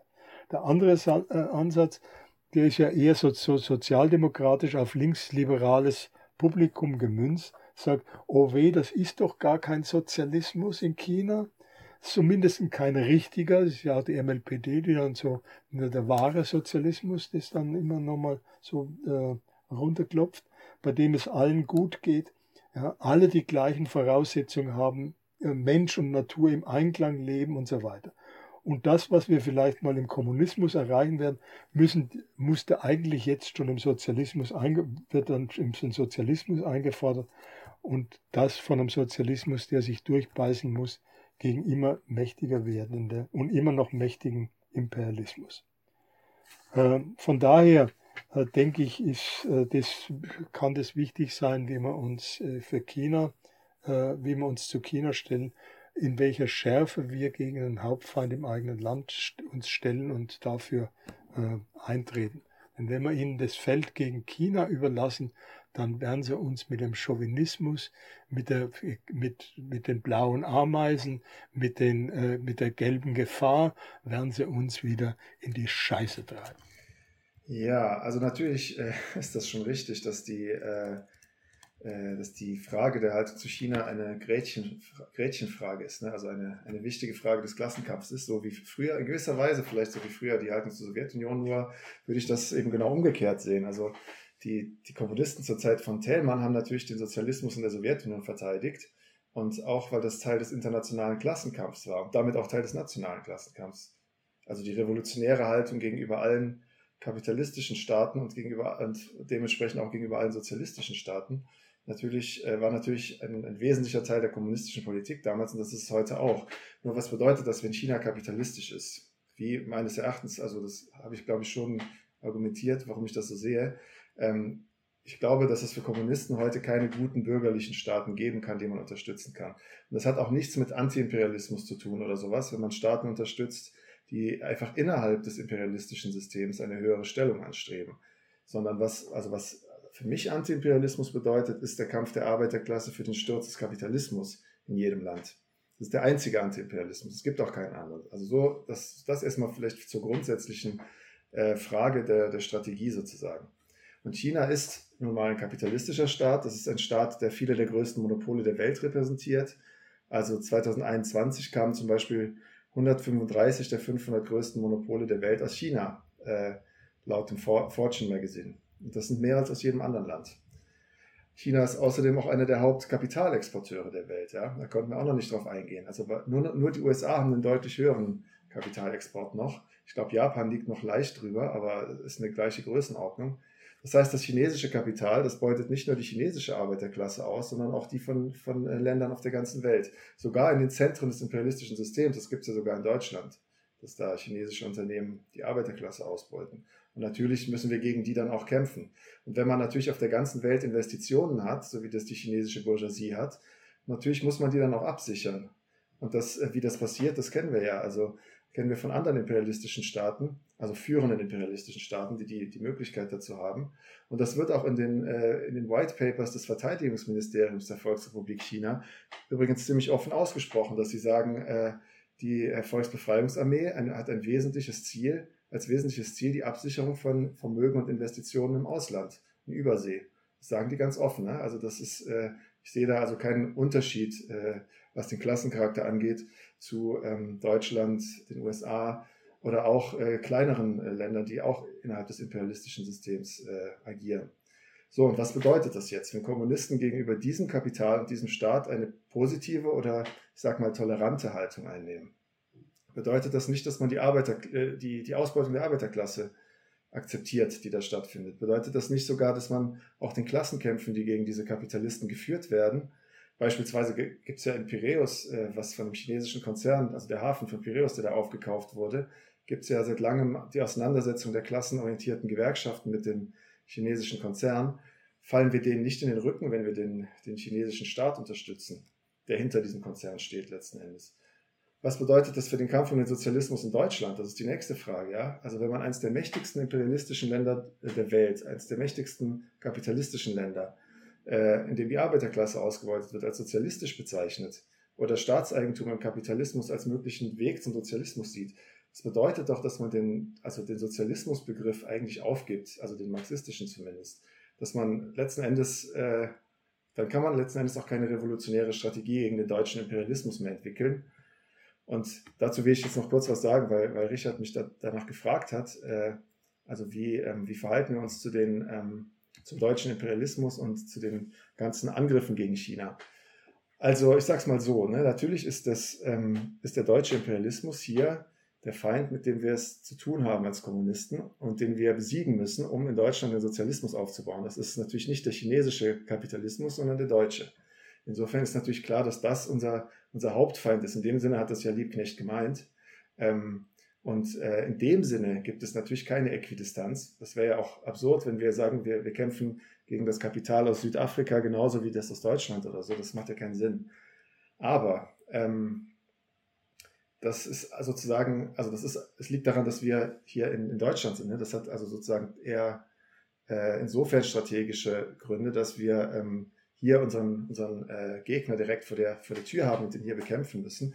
Ich würde nämlich sagen, für die chinesische Arbeiterklasse ist das schon anders. Also die wollen ja, in, die müssen ja in China den Sozialismus erkämpfen und da den, den Imperialismus besiegen. Ähm, und dann ist natürlich die, die chinesische Bourgeoisie da auch der, der erste Feind, den sie dafür äh, stürzen müssen.